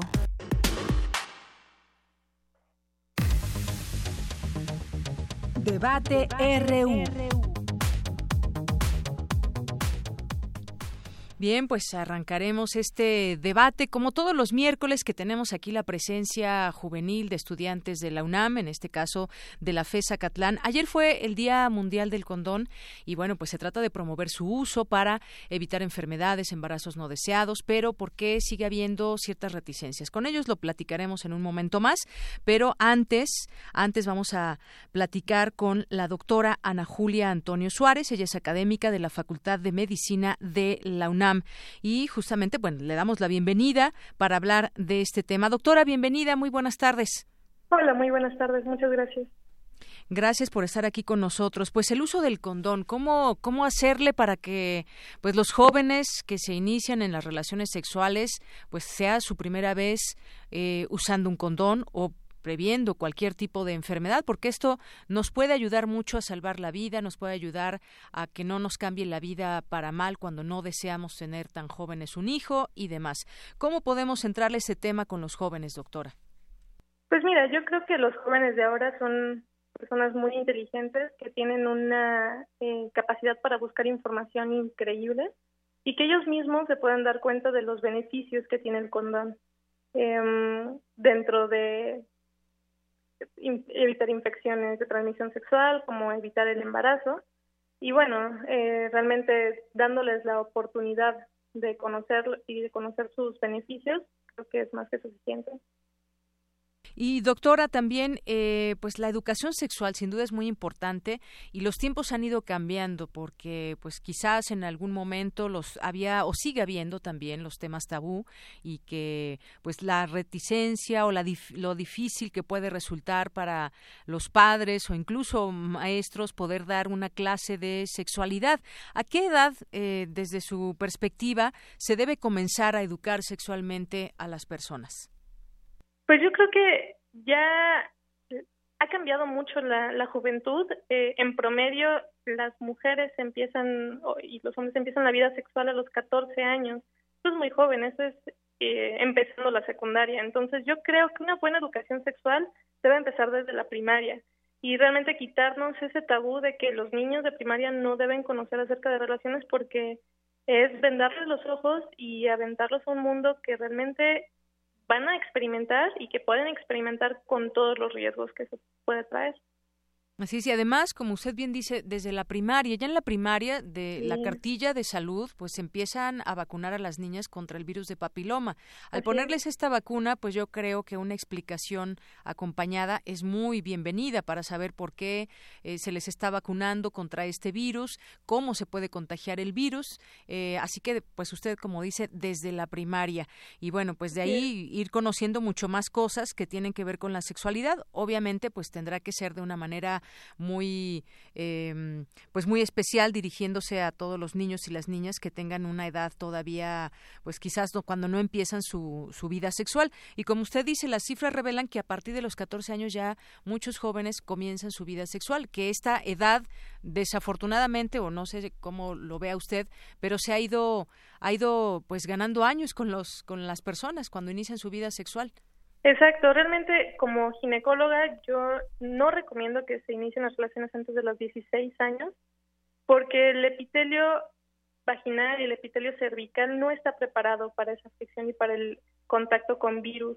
Entonces son más susceptibles y es un factor de riesgo muy importante, de los más importantes para cáncer cervicouterino que está en nuestra población pues más que prevalente, ¿no? Entonces, antes de los 16 años, las niñas tienen que conocer que si inician su vida sexual tienen mucho más riesgo. a futuro. Claro, no es una cuestión de moral ni mucho menos que queramos decir, bueno, a cierta edad es cuando debe darse una relación sexual, ni mucho menos, sino también tiene que ver con la constitución física de las mujeres y me imagino también de los hombres, y no solamente la madurez sexual, sino también la madurez mental que puedan tener. Psicológica, exactamente. exacto. Sí, tienen que estar muy bien preparados, tanto emocional, porque tienen que saber que no puede ser o lo más seguro es que no sea su única pareja sexual y, y cómo les va a afectar y ya no van a seguirlo viendo o todas esas cuestiones tienen que planearlo antes y de preferencia con los papás de preferencia con los papás, que es un buen acompañamiento. Y doctora, pues yo le quisiera preguntar cómo trabajan desde la Facultad de Medicina. ¿Hay alguna, eh, pues alguna clínica, algún centro donde puedan ayudar a jóvenes, no solamente, bueno, los que entran ya a la universidad, eh, suponemos que ya tienen todos los elementos, pero que también puedan ayudar a la comunidad en general? Sí, claro, pues justamente estamos en el servicio de prevención del embarazo en adolescentes. Eh, Diariamente, bueno, no diariamente, pero frecuentemente se realizan pláticas para los jóvenes y se hacen campañas masivas para la población en general. Eh, se comparten anticonceptivos, tanto de barrera como es el preservativo, y otros anticonceptivos hormonales, y se dan pláticas. Entonces, hay, hay forma de que los universitarios y de que la población en general se acerque a este programa y que aunque se llama prevención de embarazo, es también prevención de infecciones de transmisión sexual en el adolescente. Muy bien, bueno, pues ahí está esta, eh, este programa que les ayuda. ¿Dónde pueden comunicarse? ¿Hay un correo electrónico, algún teléfono que nos pueda proporcionar, doctora? Sí, claro, estamos en Facebook, eh, solo nos buscan como UNAM y eh, Programa de Prevención de Embarazo. Y en la Facultad de Medicina únicamente con el número de la facultad. Muy bien. Bueno, pues yo le agradezco mucho que pues nos eh, recomiende también estas edades de las cuales empiece a hablar sobre sexualidad a los niños y sobre todo también cuando ya tienen ese conocimiento, incluso ellos mismos ellos mismos eh, puedan retrasar eh, su inicio sexual dependiendo la edad que tengan, pero a los 14 pues todavía son muy pequeños como usted nos dice. Así es, al menos físicamente sí. no están muy preparados. Muy bien. Eh, doctora, muchas gracias por esta conversación aquí en Prisma RU de Radio. Muchísimas gracias a usted. Buenas tardes. Hasta luego. Doctora Ana, Ana, Julia Antonio Suárez, académica de la Facultad de Medicina de la UNAM. Pues bien, ahora sí demos paso a platicar en esta mesa de análisis o de debate que se puede llegar a armar también en algún momento. Por cierto, estamos transmitiendo en Facebook Live. Aquí les, les mandamos también muchos saludos a todos ustedes. Hola, hola por aquí. Muchas gracias por estarnos sintonizando y viendo. Y vamos a presentar a nuestros invitados. Ellos son eh, Verónica Tercero, que es alumna de sexto semestre de Ciencias Políticas y Sociales de la FESA Catlán. Bienvenida, Verónica. Gracias. Y también tenemos a Saúl Carrillo, alumno de sexto semestre de la carrera de Ciencias Políticas y Sociales de la FES Acatlán. Bienvenido, Saúl. Y Diego Abimael Reyes Torres también, que eh, ya terminaste la carrera, ya terminaste la carrera de comunicación de la FES Acatlán de la UNAM. Bienvenido, Diego. muchas buenas tardes. Bueno, pues vamos a arrancar con esto. Ayer que se festejó el Día Mundial del Condón, pues nos vienen a la mente muchas cosas, entre ellas, pues que se debe usar cuando alguien eh, tiene una relación sexual por primera vez o, o por qué no también disfrutar, disfrutarlo sin condón, pero ahí ya te entramos a otro, a otro tema porque tendríamos que estar seguros de nuestra pareja y muchas otras cosas. ¿no? Finalmente la procreación así se lleva a cabo, pero ¿por qué es importante entre los jóvenes el uso del condón? ¿Con quién empezamos? Contigo. Contigo, Saúl. Ok, muchas gracias. Este, pues mira, para empezar, eh, solo para dar un poquito de cifras, México ocupa el primer lugar eh, en la OCDE en embarazos en adolescentes. Y el quinto lugar en mayores casos nuevos de, de VIH, de contagios nuevos de VIH.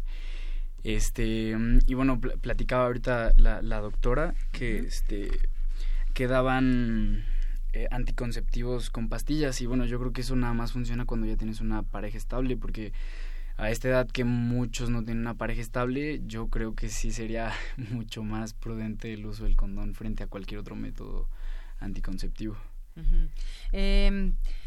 Eh, Verónica, ¿por qué crees que exista esa mm, de pronto reticencia a usar el condón entre los jóvenes? ¿Qué falta? ¿Falta información o qué es lo que falta? Porque a veces dicen, no, es que así no me gusta y mejor no lo uso y ya lo conozco, pues total, no pasa nada. ¿Por qué pasa esto? No, creo que en realidad eh, usar el condón siempre, pues, todos tenemos la información de que el condón siempre es necesario, independientemente de nada más para evitar un embarazo, sino también para las enfermedades de transmisión sexual, alguna infección.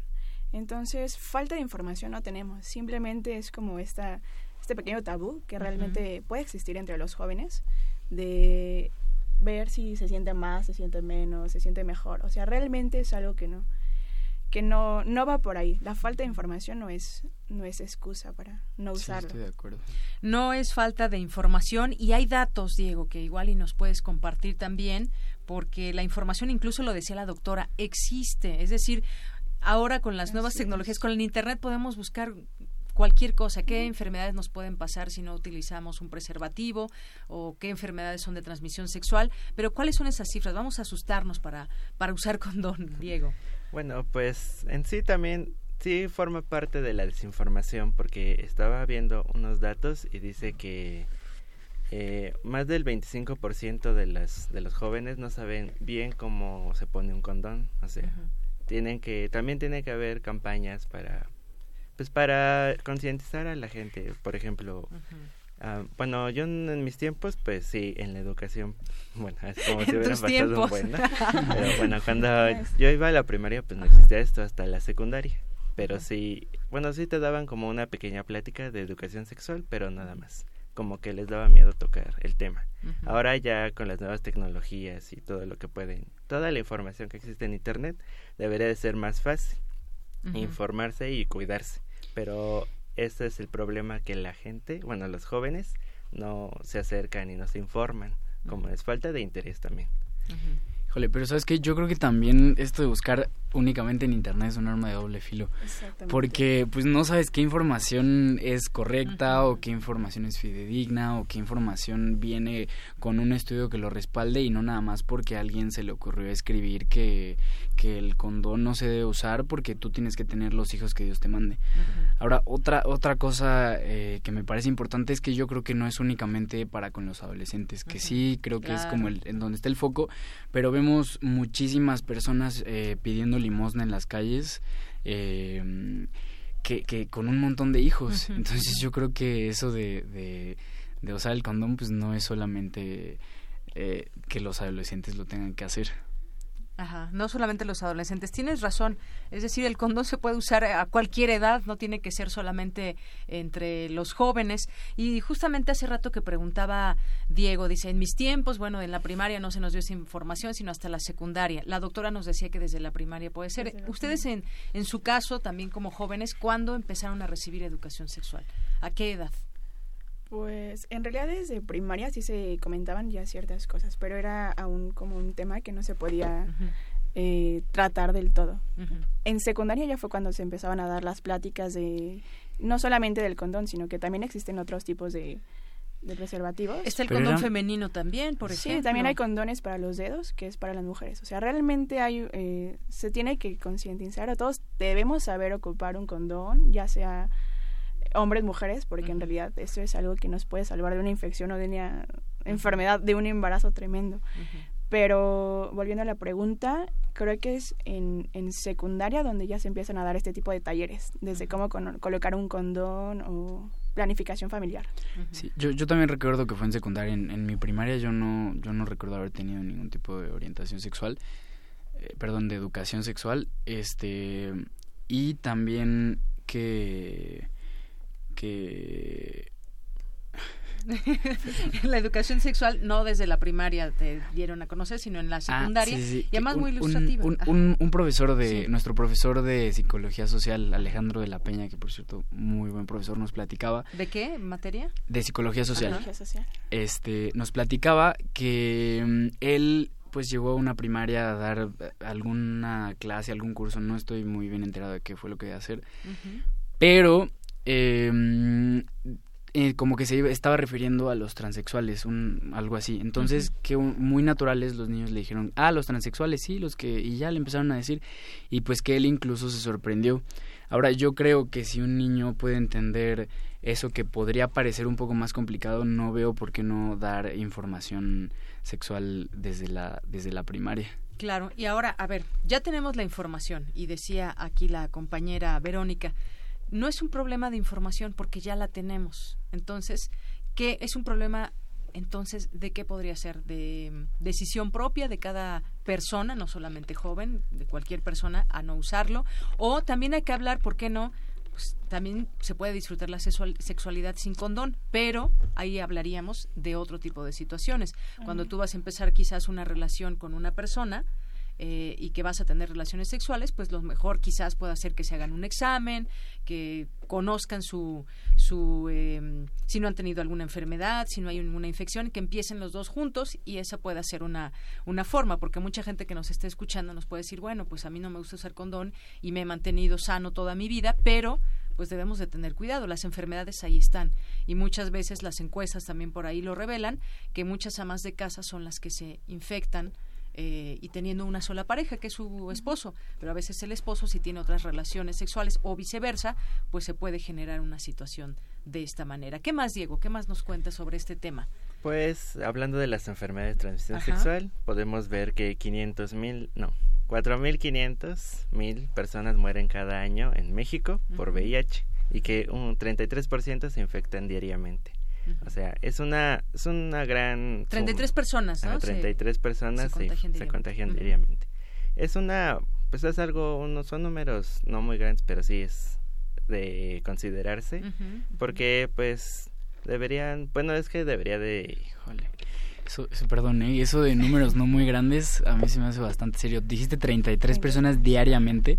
Ok, 33 personas diariamente, ahora multiplícalo por un mes y luego por un año. Entonces, ¿cuántas personas vienen siendo infectadas al año? Yo tengo entendido, no me acuerdo si era la cifra que yo saqué, pero yo había visto una cifra de 12 mil casos, pero no estoy seguro si era si era una cifra. si sí, es una cifra, es, ese es 33 personas, ah, en, en, serían 12 mil casos anuales. Ahora, suponiendo que esto se atienda eh, a través del Estado, porque eh, tengo entendido que el Seguro Social te, cubre te cubre cierto tipo de tratamiento para, para el VIH y teniendo en cuenta que la población más afectada por sífilis y VIH son jóvenes entre 15 y 29 años.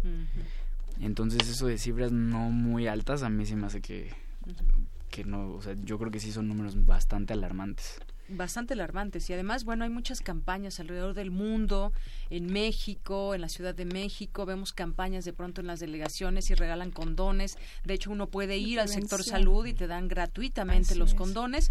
Pues bueno desde aquí promover promover su uso y también eh, sobre todo la información. Yo creo que a veces si muchos casos son ya se tiene la información pero no se usa condón pero muchas veces no se tiene la información. incluso hasta la misma escuela te los llevan cuando hay ferias o incluso ahí es donde te dan los, los condones pero no solo condones. ahí en la enfermería también te dan. Sí ah mira eso por ejemplo no sabía pero mira igual hace poco que estuvieron vacunando contra el tétanos y no me acuerdo ah y contra la influenza también te regalaban tus, o sea, pasabas que se hace cada, cada semestre me parece y ahí es donde te dan. De hecho el condón es el método anticonceptivo como más de más fácil acceso. Pues sí. Porque es el más barato, te lo dan de, Y de mayor efectividad. Exactamente. Pero es que sí también se piensa varios, varias cosas del condón, por ejemplo. Creo que es o sea, ya estando teniendo una relación sexual, si tú usas condón, hasta realmente lo puedes disfrutar, porque dejas de estar pensando en, en eso de qué va a pasar o... y si me, puedo de algo, si me embarazo.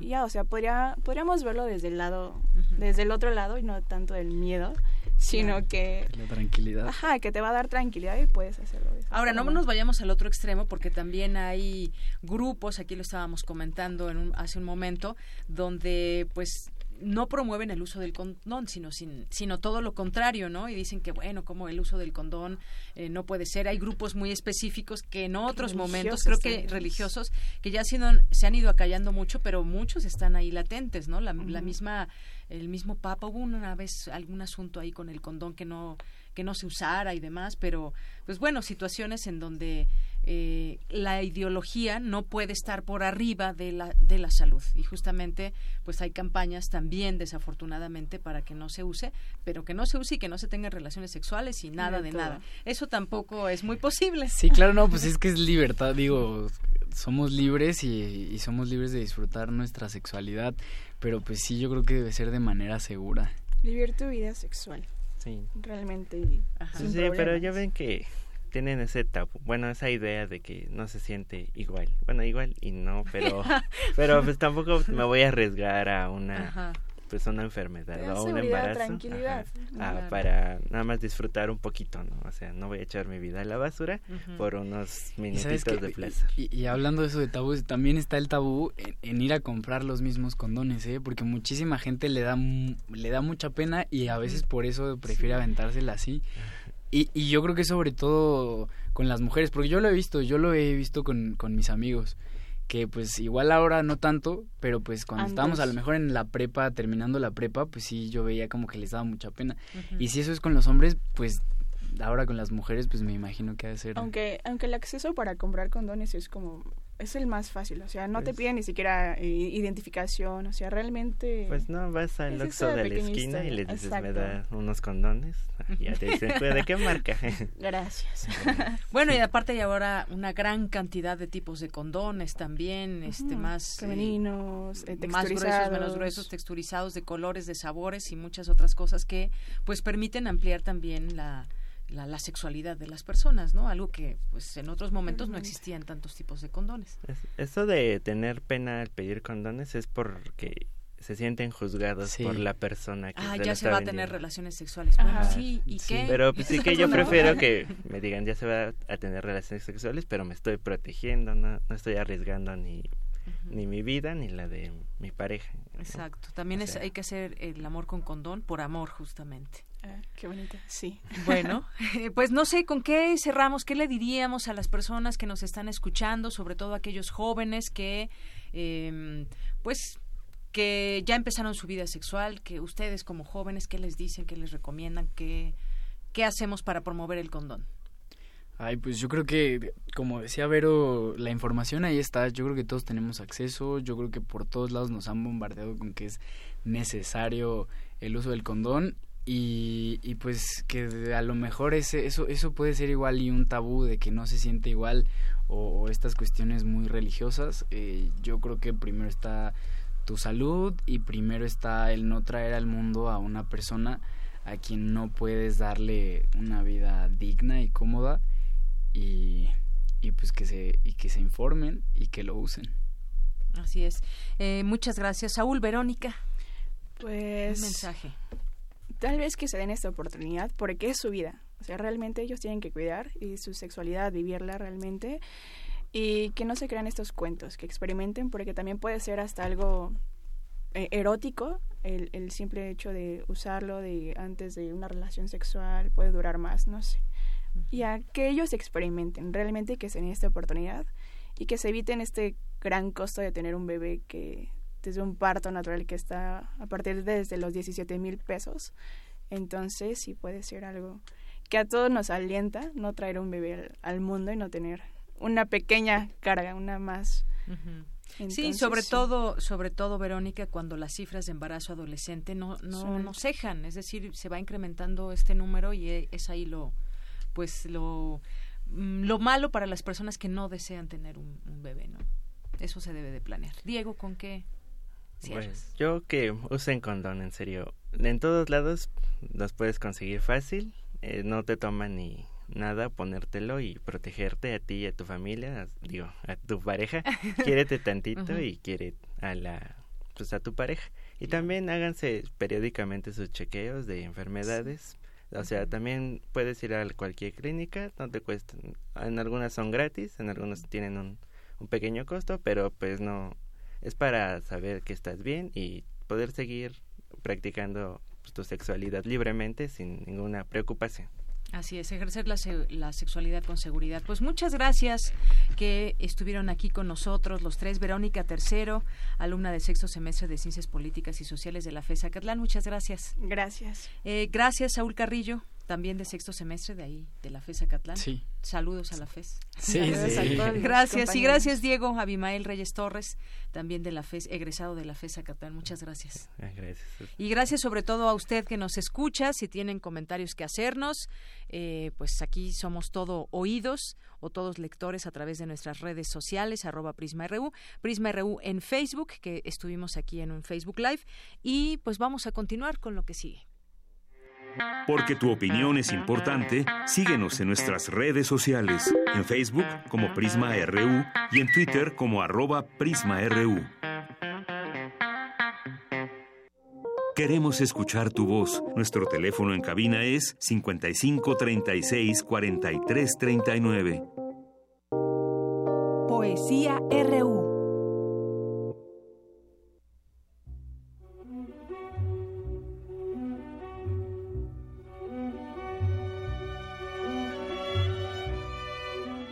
Los amorosos callan.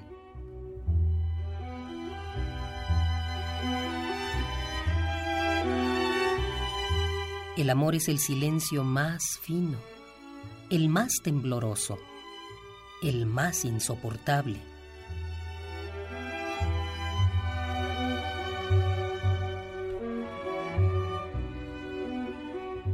Los amorosos buscan. Los amorosos son los que abandonan, son los que cambian, los que olvidan.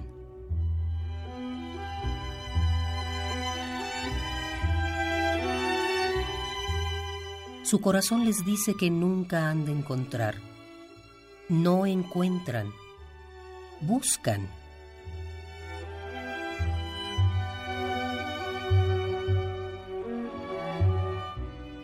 Los amorosos andan como locos porque están solos, solos, solos, entregándose, dándose a cada rato, llorando porque no salvan al amor. Les preocupa el amor.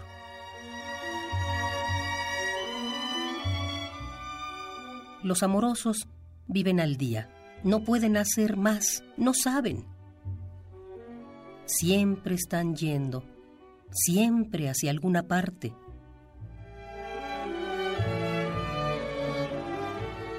Esperan, no esperan nada pero esperan. Saben que nunca han de encontrar.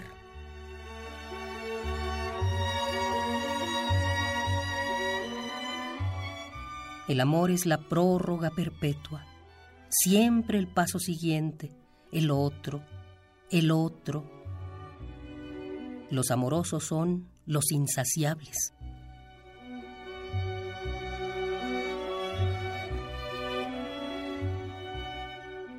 los que siempre, qué bueno, han de estar solos. Los amorosos son la hidra del cuento. Tienen serpientes en lugar de brazos. Las venas del cuello se les hinchan también como serpientes para asfixiarlos. Los amorosos no pueden dormir, porque si se duermen, se los comen los gusanos. En la oscuridad abren los ojos y les cae en ellos el espanto.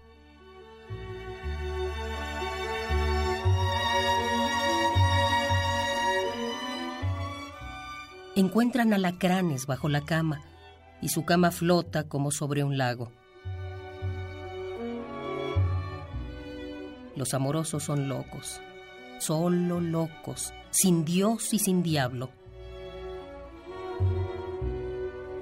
Los amorosos salen de sus cuevas, temblorosos, hambrientos, a cazar fantasmas.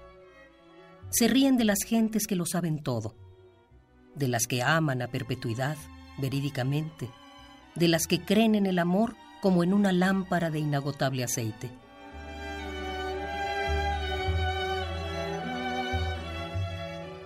Los amorosos juegan a coger el agua, a tatuar el humo, a no irse.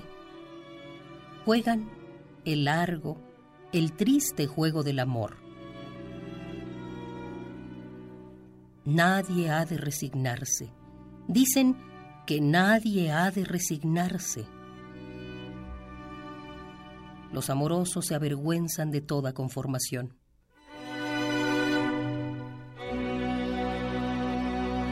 Vacíos, pero vacíos de una a otra costilla, la muerte les fermenta detrás de los ojos, y ellos caminan, lloran hasta la madrugada en que trenes y gallos se despiden dolorosamente. Les llega a veces un olor a tierra recién nacida, a mujeres que duermen con la mano en el sexo complacidas, a arroyos de agua tierna y a cocinas.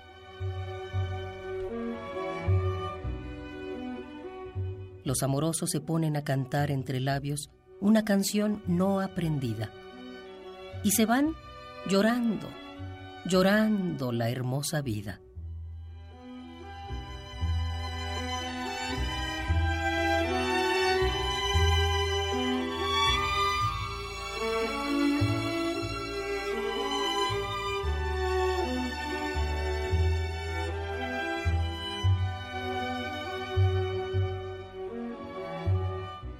Los Amorosos, Jaime Sabines.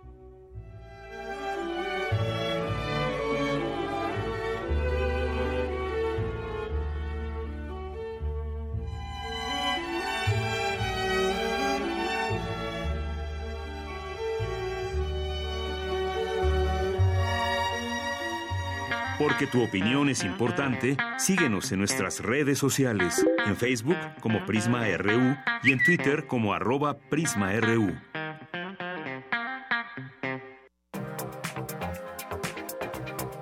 Internacional RU. Muchas gracias por este poema, Margarita Castillo. Y nos vamos ahora a las breves internacionales con Ruth Salazar.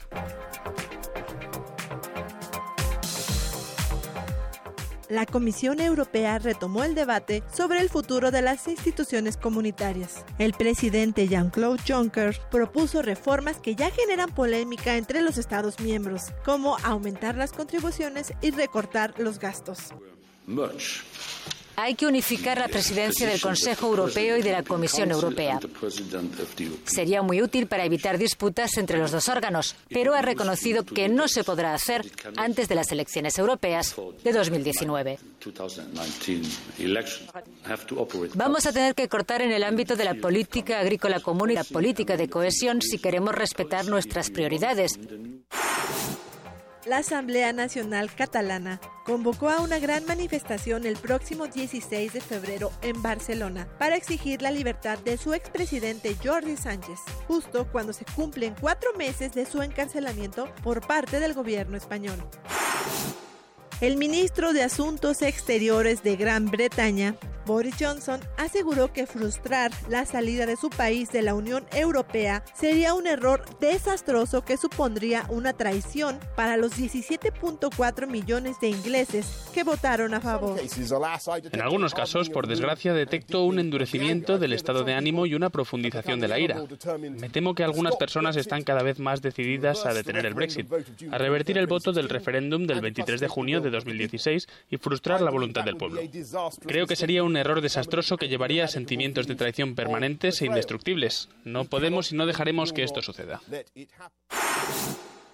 Un juez federal estadounidense se pronunció en contra de la anulación del DACA, el programa migratorio que ha protegido de la deportación y permitido trabajar y estudiar a cientos de miles de jóvenes inmigrantes conocidos como los Dreamers.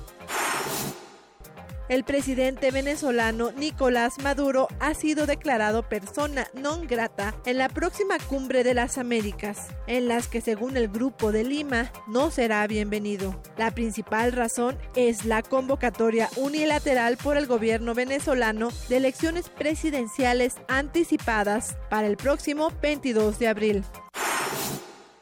Jacob Zuma, presidente sudafricano acusado de 800 hechos de corrupción y una violación, declaró este miércoles que no dimitirá a su cargo y que la exigencia de renuncia del Congreso Nacional Africano es injusta. Perdemos más tiempo discutiendo sobre qué debo irme y no entiendo por qué.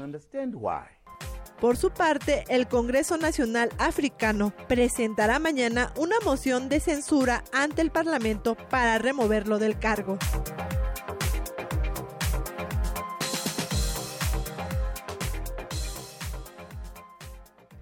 Bien, continuamos dos de la tarde con 54 minutos y bueno, ya que estamos en los temas internacionales, reportan tiroteo en una escuela de Florida hace pues unos minutos. Eh, la policía informó que respondió a un tiroteo en una escuela secundaria de Parkland, Florida, y que las autoridades cerraron la escuela. No quedó claro de inmediato cuántas personas resultaron heridas. Apenas está surgiendo información al respecto. Las imágenes que se dan a conocer de televisión han mostrado por lo menos a una persona que ha sido llevada en una ambulancia, en una camilla, mientras que los trabajadores de emergencia parecen estar ayudando a otros en la acera. Los noticiarios también allá en Estados Unidos muestran a estudiantes cruzando la calle. Eh, la oficina del sheriff de Borgwarth informó que el tiroteo ocurrió por la tarde en la escuela secundaria Marjorie Stoneman Douglas en el condado de, de Broward y pidió a la población no acercarse a la zona ante la presencia de un tirador activo.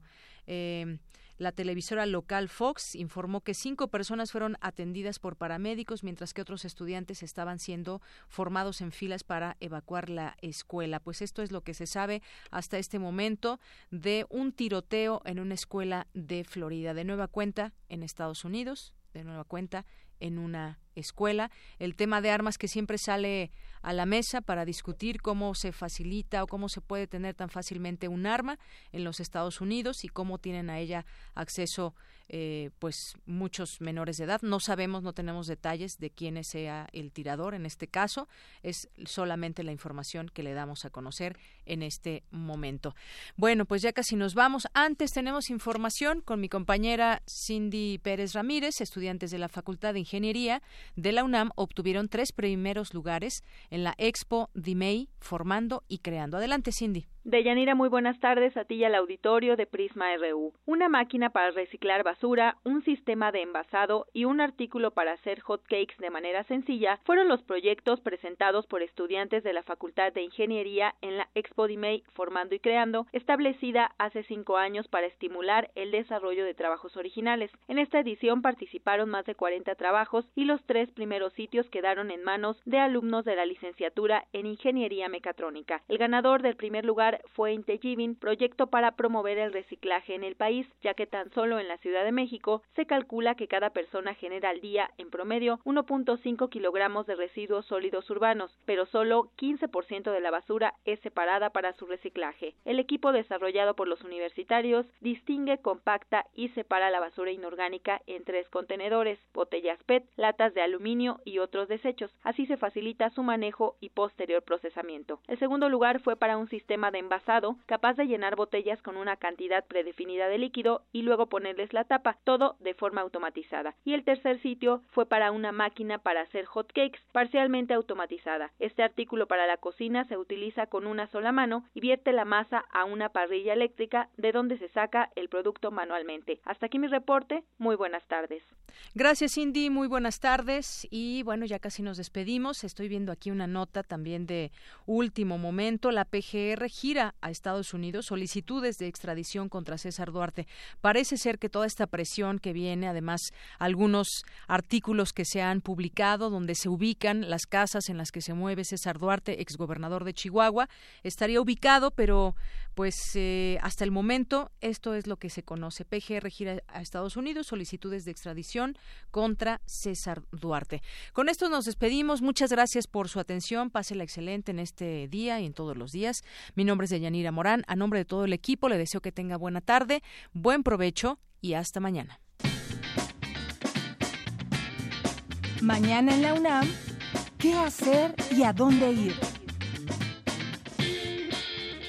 Como parte de las actividades del Festival Internacional de Teatro Universitario, mañana se llevará a cabo la conferencia Aspectos del Teatro Moderno en Grecia, impartida por Elini Varopoulo, a las 10 horas en el aula magna de la Facultad de Filosofía y Letras. La autoridad del Centro Histórico y el Seminario Universitario de Culturas de Medio Oriente de la UNAM te invitan a la inauguración de la exposición fotográfica Los que llegaron, peripecias de los inmigrantes en México, que se llevará a cabo mañana a las 10 horas en la Plaza Manuel Gamio en el Centro Histórico. Para confirmar tu asistencia, comunícate al 5704-8200. No te pierdas la conferencia La enseña de la geografía desde el cine, que impartirá el maestro Eduardo Antonio Pérez Torres, mañana a las 12 del día en la sala A de la Facultad de Filosofía y Letras. Asiste a la conferencia Estrés, amigo o enemigo, que impartirá la maestra Oded Hernández Paredes de la Facultad de Ciencias, mañana a las 13 horas en el Auditorio B de la Facultad de Química.